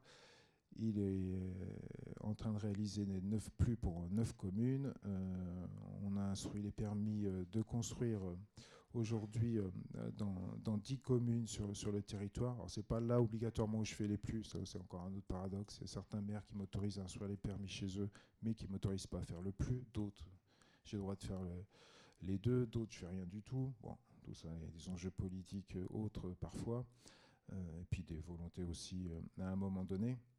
Euh, et de l'autre côté, euh, l'opérationnel, euh, du coup, est présent. Et aujourd'hui, j'allais dire, c'est plutôt mes opérationnels, je suis en train de leur expliquer qu'il va falloir aller beaucoup plus vite qu'ils ne faisaient avant, parce que du coup, il va falloir sortir ce qui a été dessiné dans ce schéma stratégique.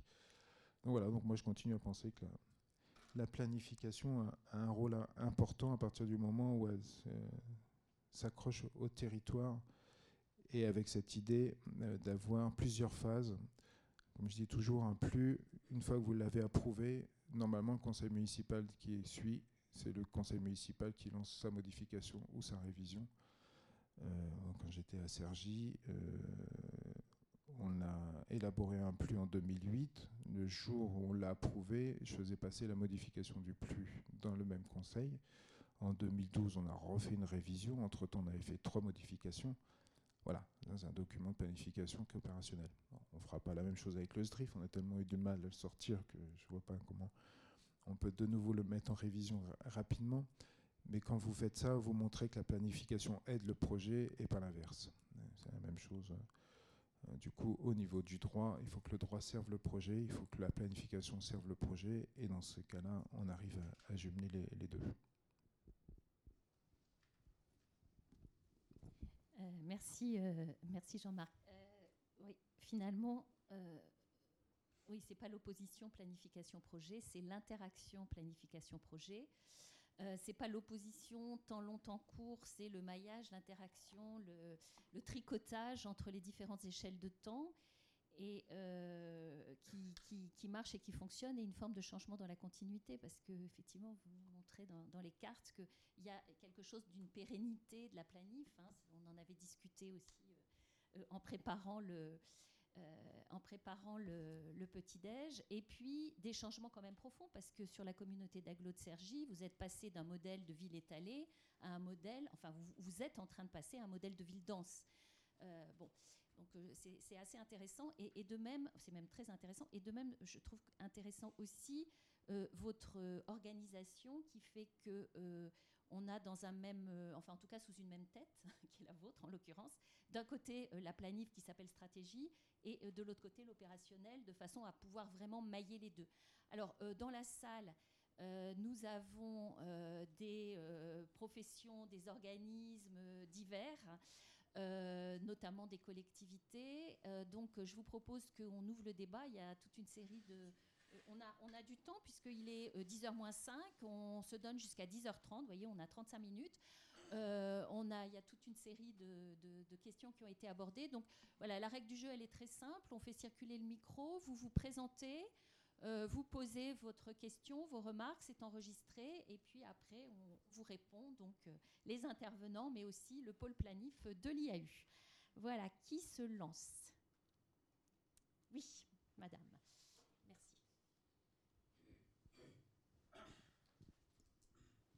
Bonjour, euh, Florence Briand. De, moi, je suis de l'agence de mutualisation des universités établissements, ce qui n'a pas grand-chose à voir avec la planification, mais c'est plutôt à titre personnel que de culture générale euh, sur l'île de France que je viens en tant qu'urbaniste. Peut-être que vous prendrez plusieurs questions avant de répondre parce que plusieurs questions, voilà parce que moi c'est un point assez particulier qui m'interpelle euh, sur, sur Sergi. Euh, j'ai une question à vous poser pour euh, mieux comprendre votre organisation, il me semble que si vous, il me semble que vous avez intégré dans la structure les différents acteurs qui avant étaient indépendants, à savoir euh, la société d'économie mixte, enfin vous me direz si c'est exact ou pas, hein, la société d'économie mixte, l'agence d'urbanisme. Et donc si c'est bien le cas, euh, je pense que je rebondis sur ce que disait Sandrine Barrero tout à l'heure. Euh, euh, qui était de, qu'un des prérequis, c'était de disposer d'une capacité d'ingénierie forte. Euh, du coup, là, ça traduirait le fait que euh, cette articulation entre planification et projet euh, dont on parle et aux différentes échelles peut se faire puisque vous avez en interne la capacité d'assurer cette coordination. Voilà. Mais c'est aussi une question puisque je n'en suis pas certaine. Merci. On va, on va peut-être prendre plusieurs questions. Voilà, madame.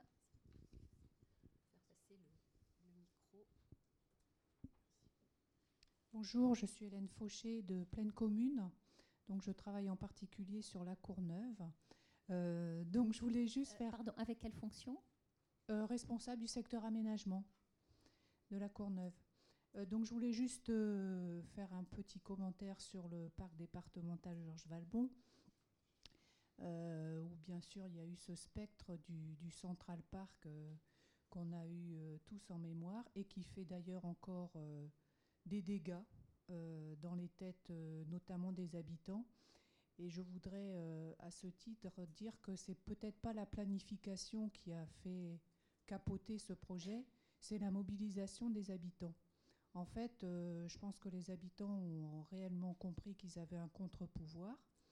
Et on a tous grand intérêt à, à travailler de plus en plus avec eux et, et à être vraiment dans la concertation, mais pas euh, dans la réunion publique basique. Enfin, vraiment prendre le temps de faire une véritable concertation. Et, euh, je pense que c'est fondamental. J'avais juste une, observation sur Sergi. Euh, je m'étonne un peu qu'il n'y ait pas, compte tenu de tout l'historique sur l'intercommunalité, qu'il n'y ait pas une volonté d'élaborer un PLUI. Euh, je trouve ça dommageable parce que ça a été conçu quand même comme une entité intercommunale, même si à l'origine c'était vraiment des communes individuelles. Mais si des, collectivités telles que Cergy ou Saint-Quentin ou d'autres villes nouvelles sont pas en capacité de, de, lancer des PLUI, ça interroge quand même la question du PLUI. Bonjour Agnès Papadopoulos, à la direction régionale interdépartementale de l'aménagement et de l'équipement, c'est l'État en région. Euh, deux questions. moi, je m'interroge quand même sur la planification. Est-ce que, les pays très libéraux ont une planification, par exemple les États-Unis? Euh, C'est voilà, une première question. Et la seconde, tout à l'heure, vous, vous, disiez euh, comment la MGP, sur quoi la MGP va-t-elle va mettre comment dire, l'accent coincé, enfin le, pour le SCOT de la MGP, hein, euh, coincé entre un SDRIF et, puis plusieurs PLU. Euh, est-ce que vous avez quelques, quelques pistes, Monsieur Desjardins? Voilà. Merci. Ben, voilà. Alors, on va donner la parole, euh, peut-être Xavier, pour commencer, si tu, si tu veux. Oui, merci Madame Fauché pour, pour, ce que vous avez dit, le complément et le rôle des, habitants. C'est vrai que c'est tout à fait intéressant et, utile votre, votre remarque. Euh, sur, la question des, pays libéraux, c'est juste parce que ça, complète aussi ce que, ce que, vous disiez. Enfin, c'est en lien aussi avec ce que, ce que vous évoquiez. C'est la planification, enfin, c'est basique ce que je dis, mais c'est un instrument de régulation du marché immobilier aussi, très simplement. Donc, euh, euh, on voit bien, bah, je dirais, si vous voulez convaincre de la planification des élus qui sont totalement opposés, emmenez-les en Espagne ce qui s'est passé entre 2000 et 2010. Ce n'est pas les subprimes américaines, c'est-à-dire c'est pas un problème de financement de, l'immobilier, même s'il y avait un financement différent de la France, plus, disons les banques n'avaient pas les mêmes normes de financement des projets immobiliers, mais, en fait ce qui s'est passé en Espagne, c'est une absence de, régulation du développement urbain. En fait, c'est globalement ça, c'est-à-dire une surproduction immobilière qui a été euh, facilitée euh, par l'absence de, de, régulation. Donc ça, voilà, dans, les comparaisons, c'est toujours intéressant aussi de, rappeler ça. Enfin, je pense que là, l'Espagne, c'est dramatique. Enfin, c'est ce qui s'est passé. Euh, L'Espagne, on est arrivé à produire. en, juste avant 2008, on était à 700 000 logements par an, uniquement privés, avec une surproduction énorme. Donc, voilà, donc ça, c'est la question de la, régulation et ce rôle aussi du plan, je crois, qui, est aussi à, rappeler pour ceux qui, l'oublient. Et finalement, euh, bah, euh, bon, en France, on aime bien se fouetter, mais de ce point de vue-là, euh, on n'a pas eu ce problème quand même. Bon. L'autre chose aussi sur, les instruments de, régulation, c'est quelque chose que, que j'évoque aux étudiants, mais ce qui est intéressant aussi à, se rappeler sur l'exercice de dérégulation totale, c'est un petit peu ancien maintenant, mais ce qui est intéressant, c'était l'exemple de la Grande-Bretagne des années 80, où Margaret Thatcher avait quand même fait un système. Il y avait une planification qui était très rigide, hein, c'est vrai en Grande-Bretagne, mais qui a fait un, travail de dérégulation absolument folle euh, de, la planification, où en fait euh, tout plan devait permettre 50 euh, développements. C'est-à-dire qu'en fait c'était un, un système à l'envers, c'est-à-dire on devait garantir la possibilité de faire des, de, l'activité immobilière. Et en fait, ce qui s'est passé, enfin, je fais une histoire rapide, hein. ce qui s'est passé, c'est que c'est les promoteurs immobiliers qui ont réclamé de la planification. Et quand John Major est arrivé, qui lui était conservateur également, hein, il a rearmé le système de planification britannique fortement soutenu par, euh, disons, 200 de son électorat, pour aller vite, les promoteurs, parce qu'ils n'y arrivaient plus. Parce que l'absence de, planification veut dire que les promoteurs vont dans tous les sens. Ils ne savent pas où investir, puisque tout est on peut investir partout. Donc euh, voilà, très simplement, on dit, bah, donnez-nous un cap. Quoi, voilà. Et puis aussi, bon ça c'est un autre élément, c'est les, les, campagnes britanniques, les zones faiblement densifiées, etc. en Grande-Bretagne sont assez différentes des nôtres, sont plus bourgeoises et c'est le, les bastions d'électorat conservateur. Et donc eux aussi ont été très, très fortement marqués par le fait de l'étalement urbain, etc., qui posait un problème, euh, disons, à, l'habitat euh, privilégié de, la classe moyenne supérieure britannique. Et donc, euh, leurs députés ont milité pour que la planification revienne. Mais donc, on voit bien, je, trouve que c'est aussi, enfin, la, question que vous posez, c'est intéressant, c'est aussi de, de, revenir à, cette dimension de la planification qui est quand même très. Alors, sur le travail de, la MGP, comme ça, brut pour point, il faudrait travailler plus, mais avec plaisir si l'occasion s'en présente. Mais effectivement, je crois que c'est le, le SCOT de la MGP, c'est le grand défi, c'est-à-dire qu'est-ce qu'on va finalement, c'est ça. C'est pas dire. Euh, finalement, je pense que le SCOT de la MGP, on est tous convaincus, c'est pas dire bah, qu'est-ce qu'il y a dans un SCOT et faisons pareil. C'est-à-dire, bah, ce sera un SCOT qui sera totalement inédit. Il y, a, certainement un ensemble de sujets particuliers, mais, ce sera un SCOT inédit euh, forcément par, par le sujet, parce qu'effectivement, il est coincé entre, entre deux échelles où on dit beaucoup de choses, parce que le SDRIF, il est quand même, euh, il est quand même charnu et charpenté, donc il dit beaucoup de choses. Et, effectivement, c'est un, défi, c'est un défi important pour la, pour la MGP, mais, mais là, à, travailler. oui, sur le, sur l'organisation de l'agglomération, effectivement, aujourd'hui, on a, j'allais dire, sur notre territoire, encore deux aménageurs. On a l'ancienne SEM, Sergi Pontoise Aménagement, qui est devenue une SPLA récemment, qui intervient que sur le territoire. Même on a trois aménageurs en fin de compte. On a euh, la SEMAVO, qui est la SEM du, département euh, du Val d'Oise, qui intervient sur aujourd'hui plus que sur une opération sur, la commune de Dony avec euh, une ZAC multisite. Et on a, alors du coup je regarde, mais j'ai pas de collègue de, de, de, l'ASPLA, et on a depuis quelques mois l'agglomération qui redevient aménageur en régie, puisque du coup je viens de faire résilier une concession d'aménagement. Euh, pour du coup, euh, là c'est un problème euh, sur, pour une fois, ce je dirais, c'est qu'on a prouvé et démontré que pour avoir 200 emplois sur le territoire et une entreprise qui s'installait, il fallait être opérationnel sous trois mois, ce que pouvait pas faire la SPLA, et donc du coup, à la surprise générale, ce que peut faire l'administration de Sergi Pontoise. donc du coup, on a, aujourd'hui, on a trois, trois aménageurs moi, au sein, de, au sein de mon pôle, j'ai euh, quatre directions. J'ai la direction de, la stratégie. Donc, euh, on retrouve aussi euh, tout ce qui est droit des sols, la partie sur, les plus, le SCOT que, j'ai nommé tout à l'heure.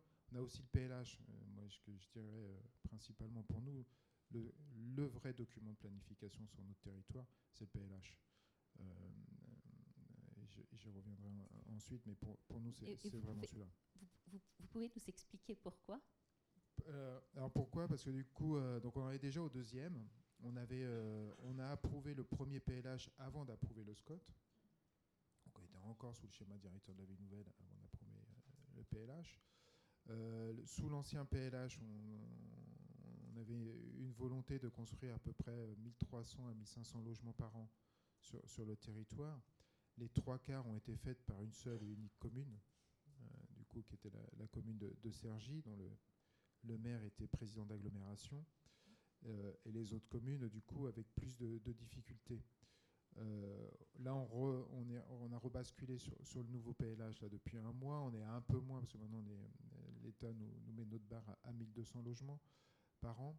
Et aujourd'hui, on a, euh, et je trouve que c'est la plus belle avancée, c'est que du coup, on a un partage sur l'ensemble du territoire. Il n'y a plus une commune qui traîne toutes les autres. Alors certains me diront, c'est qu'il cette commune-là ralentit, d'autres diront bah, les autres ont accéléré. Euh, après, chacun voit, la vision qu'il a. Pour nous, c'est plus intéressant. On a des communes, par exemple la commune de Jouy-le-Moutier, qui avait, pas, qui avait construit quatre logements sous trois mandats. Euh, ce, que ce, qui est assez drôle, c'est qu'on dit souvent pour se faire réélire, il faut rien faire. Euh, bah là, ils ont changé de maire pendant les trois mandats. Comme quoi. Est-ce que c'est dû à ça? Et là, le nouveau maire qui vient d'arriver, du coup, la première, et on est en train de le freiner justement, parce que lui, il voudrait euh, signer des permis de construire, euh, je vais pas dire les, tous les jours, mais pas loin. Est en train de lui expliquer que justement, à un moment, euh, on ne peut pas tout sortir. Et, je reviens sur, les promoteurs immobiliers, c'est que les promoteurs immobiliers sont très contents d'avoir de la planification, parce que si je sortais mes 7000 logements d'un coup, euh, ils seraient bien embêtés pour les vendre sur le marché. Donc eux, ils sont très contents qu'à un moment, j'ai planifié dans un document que j'allais faire d'abord ce projet-là avant de faire l'autre. Même si de l'autre côté, ils me critiquent parce que du coup, quand on planifie, euh, du coup, on, en laisse moins d'imagination. Ce qui est plutôt rassurant parfois. Euh, donc voilà, donc on, est, on, a cette, pour revenir à l'organisation, donc il y a la direction de la stratégie. Alors il y a aussi tout ce qui est je, géomatique euh, et autres dans, cette direction, parce qu'on essaye, euh, quand on parle de mutualisation, de mutualiser le, SIGE pour en faire un SIGE communautaire et pas 13, pas de 13 SIGE, parce que du coup, il y a des communes qui n'ont pas les moyens, parce qu'on est, des toutes petites communes, mais euh, d'avoir quelque chose de pensé à l'échelle communautaire. Et donc, euh, et euh, sur la partie, euh, donc sur cette partie-là, après on a la partie opérationnelle. Donc c'est une toute petite équipe, hein, ils sont que 5. Et donc effectivement, on va reprendre des, des, projets en régie directe. J'ai une direction de la mobilité aussi, qui est très importante parce que du coup, ce qu'on évoquait, même si c'est là aussi une petite direction, et, comme il un travail transversal, ça a été regroupé dans le même pôle et, je trouve que c'est assez intéressant. Puis après, il y a la direction du, du patrimoine bâti où à la fois on fait de la maîtrise d'ouvrage, du coup on construit les groupes scolaires justement que nos amis de la planification ont indiqué pour qu'on puisse faire les logements que nos aménageurs portent. Et après, on, gère le, patrimoine de l'agglomération, parce qu'il est assez nombreux. On a, pas mal d'équipements en gestion directe, notamment les piscines. Donc c'est vrai que du coup, derrière, quand on dit ça, effectivement, il faut des, moyens humains. et quand on veut que la planification soit tout de suite opérationnelle, du coup, il faut qu'il y ait des gens derrière. Parce que c'est vrai que quand vous avez juste une personne à la planification, deux à l'opérationnel, ça ne fonctionnera pas. Là, du coup, ça fonctionne parce qu'il y, a ce potentiel, et ça a été une décision politique de, de, mettre ça. Moi, j'ai présenté cette organisation, euh, elle a été validée. Euh, je ne dis pas que c'est la meilleure, pour l'instant, euh, elle apporte quelques résultats, et j'espère plus par la suite. mais du coup, effectivement, on a les moyens de faire. Et après, notre aménageur, l'avantage ou l'inconvénient, mais moi j'y vois pour l'instant un avantage, c'est que j'ai devenu une SPLA. L'agglomération est actionnaire plus que majoritaire au sein de, de cette SPLA. La SPLA n'intervient que dans des actes communautaires. Euh, ils, produisent pour, le, pour, les, élus qui ont, validé le, programme de, de, l'ASAC, mais sous notre contrôle. Euh, et donc du coup, euh, c'est pas Maspla qui va me faire de la planification. c'est nous qui avons fait la planification et, justement, on leur planifie notamment comment on sort les, programmes de logement, puisque du coup, la concurrence est quand même assez importante sur le territoire. Euh, et notamment même euh, des fois parmi certains quartiers dans une même commune. Si j'en enfin, on a eu le cas hein, quand on a fait 1500 euh, logements sur le quartier des, des Hauts-de-Sergie, on a plutôt rassemblé les promoteurs un jour autour de la table et j'aurais expliqué que certains avaient le droit de mettre la bulle de vente et les autres, même s'ils avaient le permis, ils attendraient 6 à 8 mois parce qu'à un moment, si chaque promoteur vend 10 appartements, on n'arrivera jamais à sortir un seul, projet. Donc ça, voilà, ils n'ont pas été contents pas grave, le territoire était assez grand, donc ceux qui ont joué le jeu ont pu euh, avoir des portes ouvertes sur d'autres territoires. Les autres, euh, ils attendent un peu et pour l'instant, ils sont en train de sonner. Voilà, donc la planification en termes de régulation des projets est assez importante. On n'a pas d'agence d'urbanisme. Du coup, il n'y en a pas. Il y en avait à l'époque euh, du SAN, là, il n'y en a pas. Et ce c'est pas du tout dans l'esprit pour l'instant d'en créer une sur le territoire. et pour revenir au PLUI, J'allais dire notre PLUI, pour l'instant c'est le PLH. Euh, la volonté politique, c'était que le PLH passe.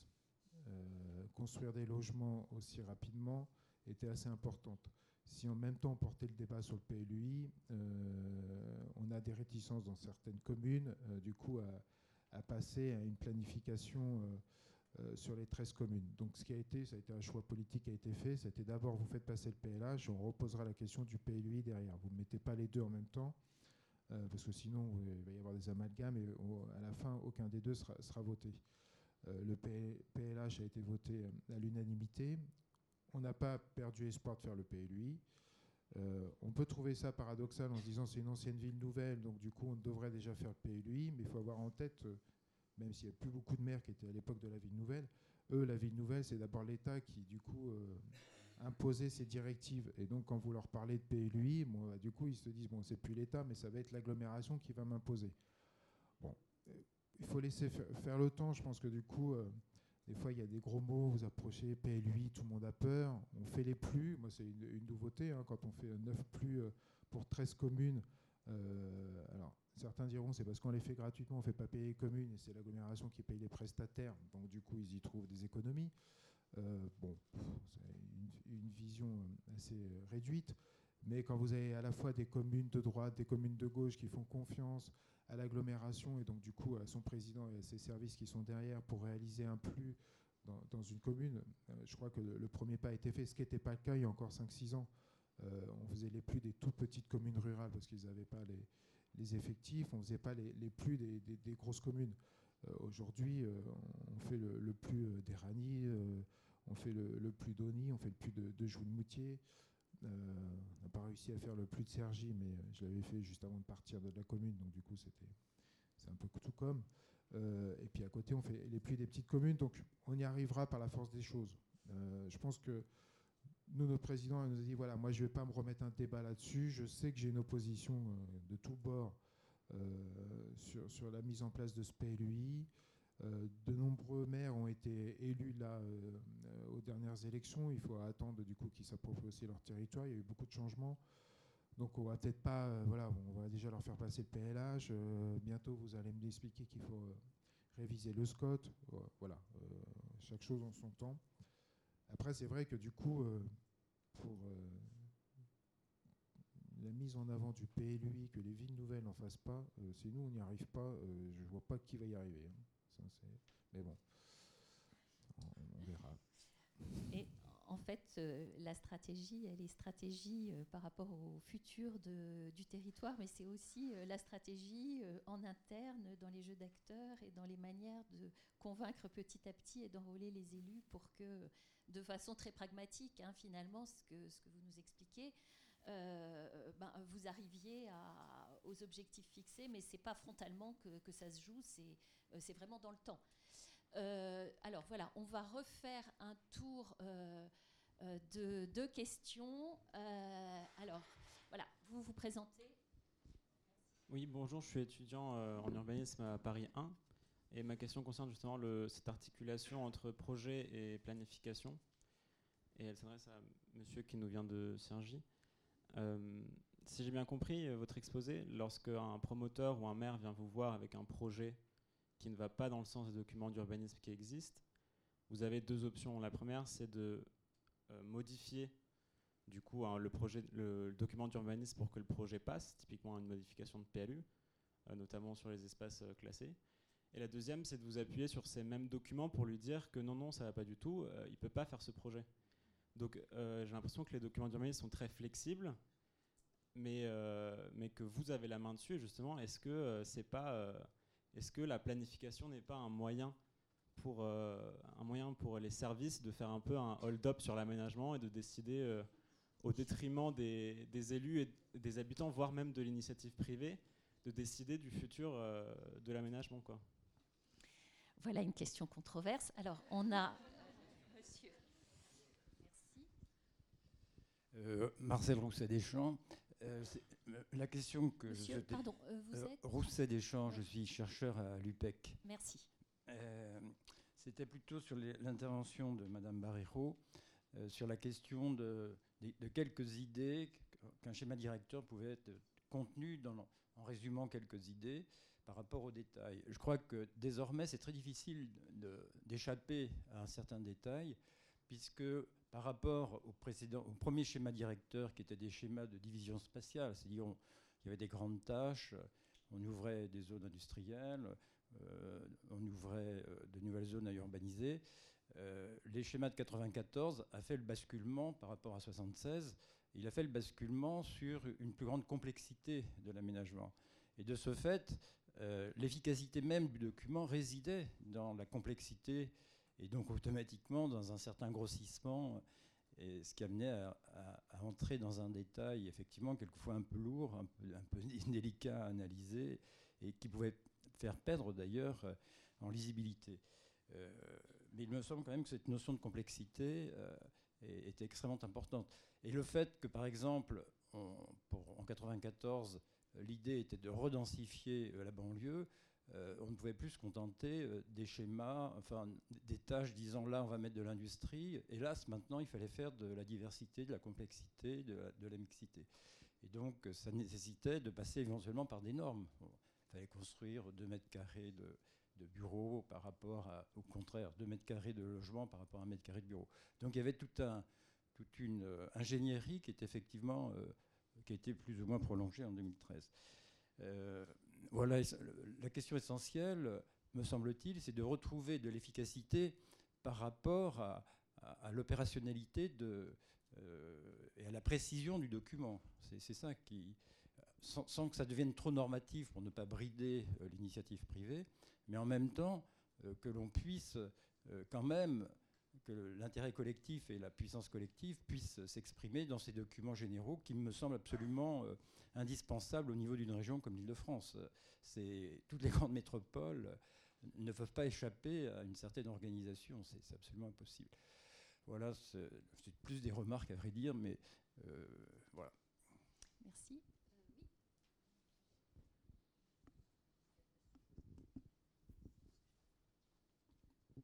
Oui, bonjour. Euh, Lucie Droulers, euh, moi je travaille à la région Île-de-France et euh, j'ai contribué à mon petit niveau à la révision du schéma directeur avec l'IAU, l'équipe de, Sandrine Barrero. Donc bah, moi aussi j'aime bien la planification pour vous, pour vous rejoindre. Est-ce que je voulais juste rebondir, c'est peut-être plus une réaction qu'une question aussi, sur, sur l'idée de M. Desjardins tout à l'heure que J'aimais bien l'idée de, projets, de grands projets testeurs de la, solidité de, la planification. Et du coup, ça me fait penser que heureusement qu'il y a des projets comme euh, le, parc, euh, le Central Park à la Courneuve, qui émergent de temps en temps pour venir rappeler justement ce que c'est que la planification et pourquoi euh, on ne peut pas faire tout et n'importe quoi sur, sur un territoire. Quelque part, c'est rassurant aussi de voir que, enfin, c'est d'ailleurs peut-être pas pas par hasard que c'est aussi une opposition citoyenne qui permet d'empêcher un grand projet comme ça. quelque part, c'est rassurant de voir que dans un schéma directeur, bah, y a, euh, voilà, sur un, sur un terrain euh, qui a les caractéristiques de celui de la Courneuve, heureusement, quelque part, que le SDRIF ne permet pas, euh, sans aucune contrainte ni contrepartie, de construire 25 logements d'un coup comme ça.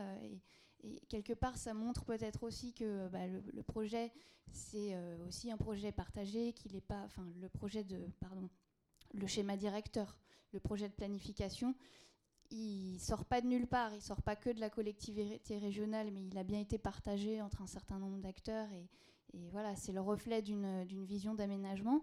Et à l'inverse, heureusement qu'il existe aussi des projets qui de temps en temps vont s'imposer à un document de planification. Et d'ailleurs, pour ça, le législateur a créé des outils comme euh, les projets d'intérêt général, les déclarations d'utilité publique, les déclarations de projet. Enfin, il y, a une multitude d'outils pour ça, et, euh, on les connaît bien.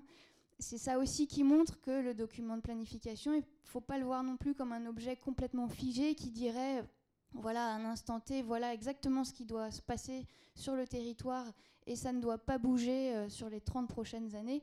Euh, heureusement que ça ne se passe pas comme ça et qu'il y a bien la notion d'un intérêt à un moment qui peut primer sur ce qu'on aura dit euh, la veille. Et pour moi, c'est ça aussi qui garantit la solidité du document de planification. C'est le fait qu'il ne soit pas figé.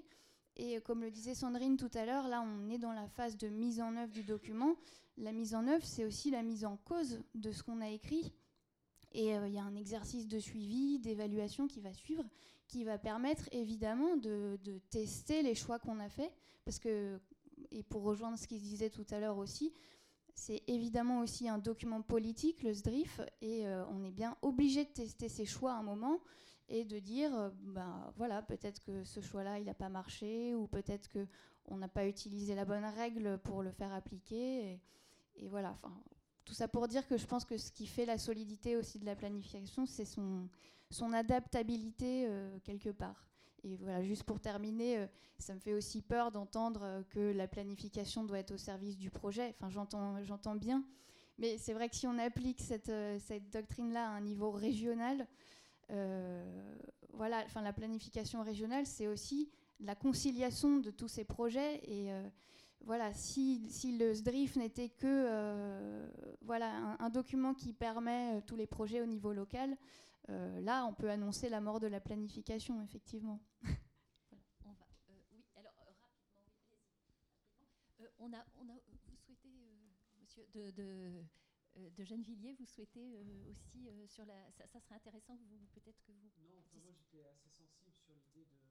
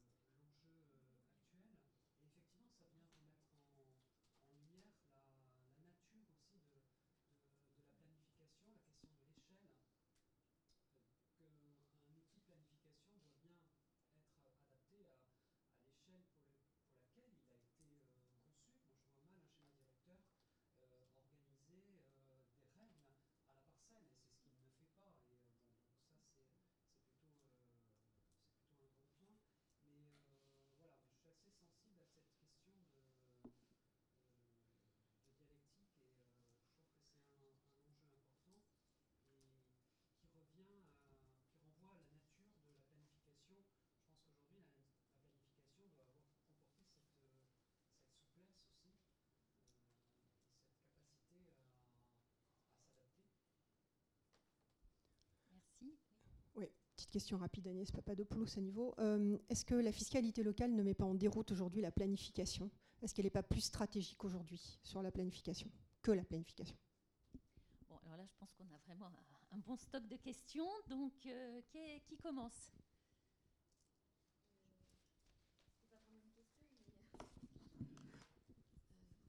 Alors oui, effectivement, euh, la, complexité euh, de l'exercice de planification à l'échelle régionale, c'est à la fois euh, de dire des choses, des choses concrètes, des choses qui s'appliquent, tout en bah, tout en n'interférant pas avec la compétence, les compétences qui relèvent du niveau local. Donc ça, c'est un exercice d'équilibriste, effectivement, qu'on a essayé euh, de tenir euh, voilà, sur, euh, sur, sur l'élaboration de ce projet conteste aujourd'hui, hein, comme effectivement Lucie Droulers l'a rappelé, on est maintenant dans, on met en place les dispositifs de suivi pour aussi préparer l'évaluation, pour voir si ça, ça fonctionne, si, si les élus et les services des, collectivités locales ont compris un peu ce, nouveau message, c'est-à-dire qu'effectivement, euh, là encore, alors on, a dit plein de fois le mot paradoxe ce matin, donc euh, ben, il y en a encore un de paradoxe, c'est que on a à la fois des retours sur le sur d'élus qui nous disent bon ben quand même vous, êtes un peu trop euh, précis, ça nous embête, vous, vous interférez un peu trop avec nos domaines de compétences, et à l'inverse d'autres élus qui nous disent Ouh là là, mais alors euh, vos histoires de pastilles, parce que quand même, bon d'accord, notre carte, elle n'est pas hyper rigolote, mais la pastille, quand même, euh, tout le monde en parle. Donc, euh, donc oh là là, mais votre histoire de pastilles, moi, vous comprenez, avant, à la limite, avec le drift de 94, c'était plus simple, je voyais quelle parcelle était constructible, quelle, quelle parcelle ne l'était pas, etc. Là, vous me laissez une marge un peu d'interprétation, c'est compliqué juridiquement euh, c'est fragile, etc. Donc on a bien, enfin, euh, du coup, c'est toujours très compliqué. Enfin, la, règle ne peut pas satisfaire tout le monde. Et le choix qui a été fait a été, effectivement quel degré de précision pour rendre la vision régionale opérante, voilà, sans interférer sur les compétences locales et aussi sur, euh, je dirais, bah, justement des projets, des modes de faire qu'on ne connaît pas encore. C'est-à-dire que quand on a mis... Euh, euh, on peut nous dire, bah là vous avez mis des pastilles, euh, peut-être que vous auriez dû dire que c'était pour de l'industrie, enfin pour accueillir de l'activité. Voilà. Bah non, parce que peut-être qu'aujourd'hui c'est pour accueillir de l'activité, mais peut-être que dans dix ans, compte tenu de, des évolutions du territoire en question, il faudra surtout pas accueillir de l'activité ici. Voilà. Donc c'est à la fois trouver les modes de faire qui montrent bien quels sont les enjeux régionaux, laissent la marge de manœuvre au local et en même temps bah, euh, une, adaptation dans le temps. Alors ce n'est pas un exercice simple. Je pense que c'est un, premier pas, enfin je, présente un peu comme ça, vers un, un nouveau type de planification. C'est-à-dire qu'aujourd'hui, ce qu'il faut, c'est que là où on a cherché à guider quelque part, à mettre de la cohérence et à guider, et pas à pointer là exactement ce qu'il faut faire, comme il faut faire, etc.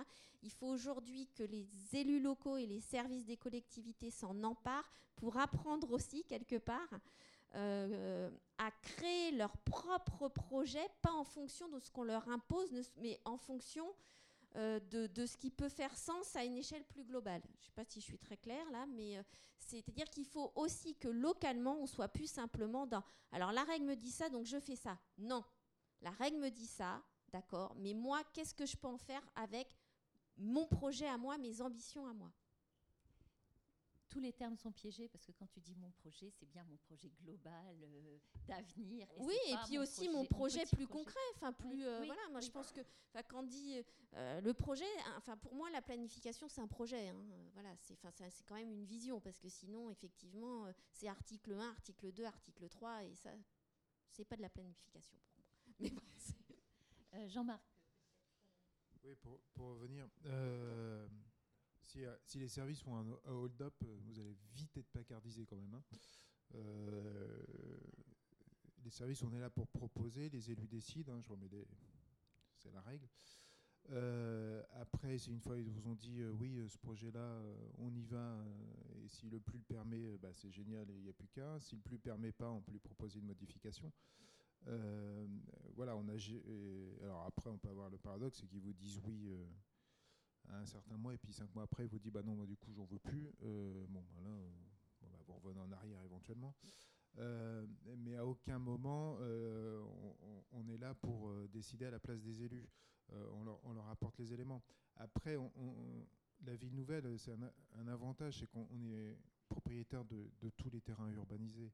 un promoteur immobilier aujourd'hui, moi j'ai eu le cas quand je travaillais à, Sergi, qui veut aller faire une opération dans du tissu pavillonnaire en me rachetant une grosse propriété et décide d'aller faire un petit lotissement aujourd'hui, on a le potentiel d'aller lui dire et t'arrêtes tes bêtises. Euh, nous, on a 7000 logements à construire. T'en construis euh, ailleurs actuellement. Là, tu vas nous apporter des problèmes. Effectivement, le plus te le permet, il n'y a pas de souci. Euh, mais par contre, va pas mettre la population à dos. On a déjà des quartiers entiers à construire. Ça, c'est un avantage. Je travaillais dans une commune avant Première Couronne n'avait pas ce, voilà, pas les terrains, donc le promoteur arrive, bah, si votre plus le permet, il permet, point. Après, euh, vous essayez de négocier, mais de là à lui dire euh, stop complètement ton, ton, projet revient en arrière, c'était beaucoup plus compliqué. Nous, on a cette possibilité de le faire, de lui dire arrête. Et les promoteurs le savent sur Sergi Pontoise aujourd'hui. Euh, ils savent que sur certaines communes, on a des ZAC et que c'est là qu'on veut d'abord construire. On est donc en politique de renouvellement urbain et qui peuvent aller regarder sur des propriétés privées.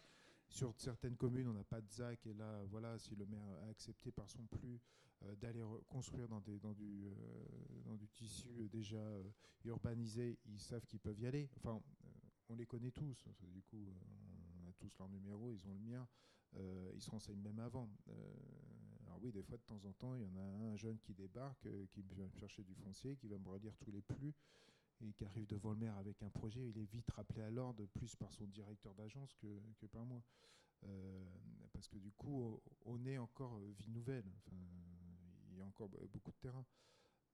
Donc voilà, donc jamais, euh, par contre, effectivement, si un projet n'est pas inscrit, nous, ce qu'on sait dans la perspective du projet politique, on va leur expliquer avant. C'est pas la peine d'envoyer, moi ce que j'ai toujours dit, je vais pas envoyer un architecte au front euh, c'est pareil, quand il construit un bâtiment, on regarde avant. Je, commence à les connaître, moi, les, goûts et les couleurs de chacun de mes élus. Euh, et puis ça change en fonction de la, commune où vous êtes. Donc c'est pas pour que l'architecte arrive face à l'élu et que l'élu dise oh, j'en ai rien à faire, ça me va pas, je veux pas de couleur rose ou je veux pas de tuiles, etc. On est là pour le prévenir. Après, s'il veut prendre le risque, il prendra le risque. Même chose pour les promoteurs immobiliers. On est là pour les prévenir. Euh, mais jamais on va décider à la place. s'il veut y aller, il y va. Hein, ce que j'ai toujours dit. Hein. Moi, j'ai récupéré des plans euh, sur la place publique, cinq étages plus bas, parce que le maire euh, a trouvé ça complètement nul et je l'avais dit à l'archi. Il a choisi, il a choisi, et le promoteur aussi. Bah, il n'est pas prêt de reconstruire dans la commune. Hein. À un moment, vous nous écoutez, vous ne nous écoutez pas, vous prenez le risque. Euh, après, effectivement, on peut se dire, après, oui, mais le propriétaire, lui, il avait vendu, il a la possibilité de construire, voilà, et du coup, vous spoliez, entre guillemets, le propriétaire. Bon, d'un autre côté, vous avez peut-être aussi tout l'environnement autour, euh, la population, la concertation qui fait que euh, bah, elle n'avait pas souhaité construire à cet endroit-là. Voilà, donc il faut mettre tous ces éléments euh, pour arriver à, décider. Et effectivement, sur certains projets, par le biais de, de réflexions qu'on a eues, de diagnostics qu'on a pu faire, on a, réveillé un projet. alors toujours dans l'idée que le, enfin, le maire ou même le président l'avait en tête, pas obligatoirement pour une réalisation dans les cinq ans à venir, mais il l'avait en tête de le faire. Puis à un moment, il y a l'opportunité qui fait que du coup, on peut le sortir tout de suite. Euh, et donc là, vous pouvez porter, parce que là, le maire va se dire, moi j'ai une équipe autour de moi, je leur avais dit que ça, on y réfléchirait dans 15 ans, et vous, vous êtes en train de me dire que je peux le sortir euh, demain en réflexion. Bon, et donc là, vous avez cet échange en disant, voilà, eh, on va peut-être modifier le plus, euh, on, va l'expliquer, il va falloir aller convaincre les autres élus, euh, et là, vous travaillez avec lui. Mais en aucun cas, de toute façon, vous passez en force. Hein. Euh, moi, j'ai jamais passé de projet en force. Par contre, j'ai eu des maires qui m'ont expliqué de passer un projet, qui m'ont rappelé trois semaines après en disant, j'ai fait une erreur. Je dirais que c'est vous. Et puis du coup, euh, bah, effectivement, c'est moi, je suis payé pour ça. Hein. Euh, et en réunion publique, ils expliquent que c'est l'administration qui a décidé elle toute seule. Bon, bah, ça fait partie du jeu. Après, sur la fiscalité locale, juste un point. J'espère que la fiscalité locale ne fait pas la planification. C'est pour ça qu'on a besoin de la planification. Euh, par contre, c'est vrai que moi, actuellement, euh, sur, l'état que je montrais tout à l'heure, où, il est prévu de construire, certains élus ont des réticences à construire. Euh, ce que je peux comprendre. Hein. Certains me disent, mais avec votre projet là, de 1500 logements, vous avez doublé ma population. Ils ont une commune de 3000 habitants. Ça peut faire peur. Euh, et moi, je ne suis pas prêt dans ce mandat-là. Il faut d'abord que je conserve, que je réfléchisse, que je mette une équipe municipale autour, qu'on travaille aussi avec des architectes, avec des urbanistes. Voilà. Euh, et donc, du coup, on va prendre du temps. Et puis, si on peut prendre encore plus de temps, ça m'arrangerait. Et puis après, il y en a certains qui vous disent, nous, on l'a prévu, on est prêt à le faire, on a le promoteur qui est là, on a travaillé, tout est ficelé. Et la fiscalité, là, peut m'aider, parce que du coup, ils me regardent. Alors nous, l'agglomération paye les groupes scolaires. on me dirait, pour les communes, c'est tout bénef. Et ils me disent, effectivement, dans les temps actuels assez tendus de mon budget, euh, ça me rapporte combien ça en taxe d'habitation? Et là, du coup, vous arrivez à faire passer un projet. Mais parce qu'il a été planifié avant. Un projet qui débarque comme ça du jour au lendemain et qui n'a pas été prévu, de toute façon, le politique, euh, déjà, pour être très sensible à le sortir. Par contre, quand il a un doute, effectivement, la fiscalité peut aider. du coup, moi, je l'ai vu dernièrement. Euh, on a fait tout euh, un calcul en montrant que euh, le logement rapporté, hein, c'est fabuleux, à partir du moment où l'agglomération payait du coup le groupe scolaire et l'investissement, que les logements rapportaient. Alors après, on me dirait la commune devait payer le fonctionnement du groupe scolaire. Donc il a fallu démontrer tout ça. Mais du coup, ça a permis d'aider la décision. mais ça n'a jamais remporté. et j'espère que ça ne le fera jamais. Parce que dans ce cas-là, ça serait tout et n'importe quoi. Oui, Xavier. Oui, c'est juste une remarque parce que vous êtes euh, plusieurs euh, remarques ou questions portées sur la question de la, participation des habitants. C'est vrai qu'on n'en a pas beaucoup parlé dans l'évolution des modes de faire parce que on va dire on le sait tous, mais c'est la nouveauté, c'est aussi, je dirais, cette ouverture de plus en plus grande de la société civile, des associations, etc., dans l'élaboration des documents euh, d'urbanisme. Alors, la, recherche évidemment saisit ça, regardez, finalement les résultats, on les connaît aussi beaucoup, c'est que bah, c'est bien, ça change des choses, mais il y a toujours ce biais sociologique qui font que ce sont toujours euh, les plus investis, les plus diplômés, les plus, ceux qui sont les plus à l'aise à l'oral, etc., qui se font entendre in fine. Mais je me dis qu'il y aurait peut-être, à vous écouter, un, renversement en fait à faire sur cette question participation au document. C'est plutôt que de regarder, enfin, c'est toujours intéressant de regarder comment les gens participent dans l'élaboration, c'est comment des mouvements euh, citoyens, sociaux, organisés ou non, se saisissent de la planification pour construire leurs revendications. Ça, je trouve que c'est parce que ça, c'est un, élément d'évaluation aussi du d'une certaine manière, de son succès euh, social, on pourrait dire. Si on voit que ça, agit, et ça, c'est des éléments d'évaluation qui sont, enfin, je dirais moi dans mes Enfin, je vois pas beaucoup de travaux qui ont été faits comme ça, en fait, si vous voulez, qui, posent la question dans le sens totalement inverse, et qui là, euh, finalement, ce serait, ce serait, la manière peut-être la originale et assez productive d'évaluer l'effet de la, de participation parce que les mots d'ordre sont relativement connus. Alors ça peut être parfois décevant, c'est-à-dire on peut, il y en a qui vont, euh, s'en agripper euh, pour des raisons qui peuvent être extrêmement diverses, parfois de mauvaise foi, etc. Pas forcément pour des bonnes choses, voilà, mais, ça peut être un, élément intéressant d'évaluation de, finalement d'un document d'urbanisme. Voilà, c'était une, une, suggestion de, travaux. Mais c'est peut-être déjà fait, hein, je, peut mais... Non, mais c'est un, une question qui sera abordée euh, lors des prochaines journées du Grand Paris euh, qui auront lieu à l'EUP, hein, les huitièmes journées du Grand Paris. Euh, Julien, c'est le 18-19 euh, janvier, enfin bon, vous serez informés. et c'est justement sur la thématique de la planification. Et bon, voilà, il y aura, ça sera une des questions que, que, l'on pourra débattre, enfin qu'on a prévu de, de débattre, notamment comment, sous l'angle environnement, à la fois la société civile, mais aussi le droit, les, cabinets d'avocats, euh, finalement, se montent au créneau en s'appuyant sur euh, la planification, sur, le, sur les textes de loi, euh, pour discuter. Et, là, on est dans quand même dans, quelque chose qui, renvoie à de la démocratie, quoi, et, qui est, intéressant. Enfin, je trouve plutôt une bonne nouvelle, quoi. de ce côté-là, s'il y a des, mouvements collectifs qui, s'emparent de ces sujets et qui arrivent à émerger. voilà, donc je vous remercie tous. Je vous dis juste encore un tout petit mot avant que vous vous leviez. Donc, merci beaucoup à Xavier, à Jean-Marc Agoguet, merci au pôle planif. Donc, les travaux du pôle, du pôle planif, vous les, trouverez sur le site web de l'IAU les notes rapides, les études. le prochain petit déjeuner sera sur la thématique de la, troisième, de la 3D et des villes intelligentes, on va dire, le 10 janvier.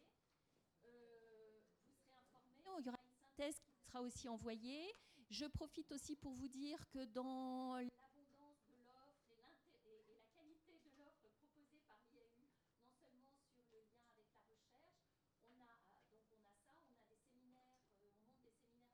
normale supérieure. On va démarrer un nouveau cycle à partir du mois de décembre sur la métropole attractive.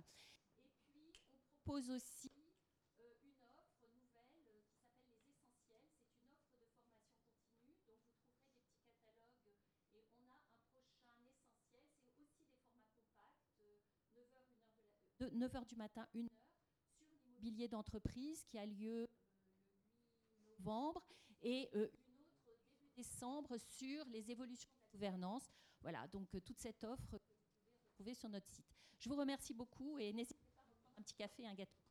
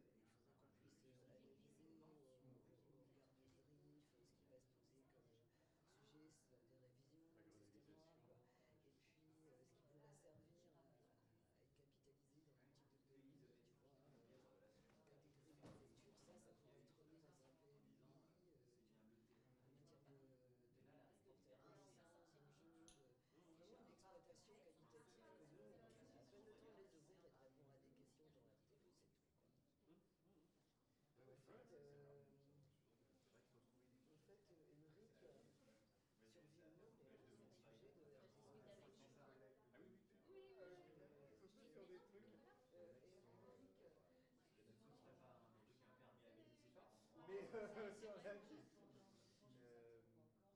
bah non, mais tu fais bien de me dire qu'il faut que ça cogite et si jamais je te fais oui, parce qu'il y, y a des gens qui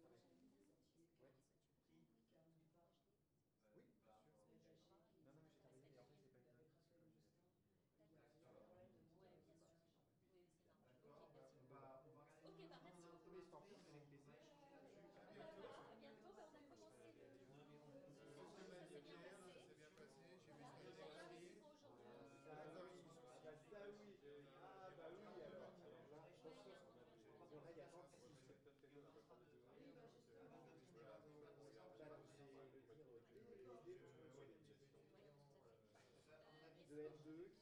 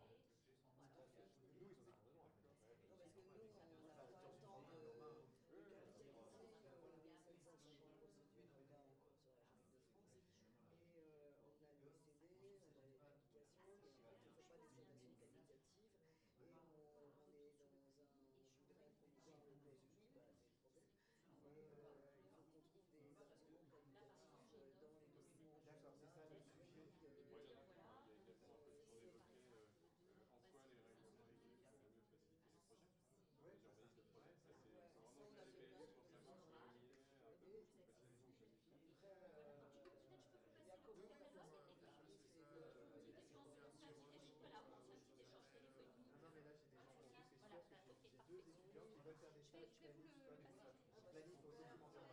Il faut ils entre 3 et 6, je crois.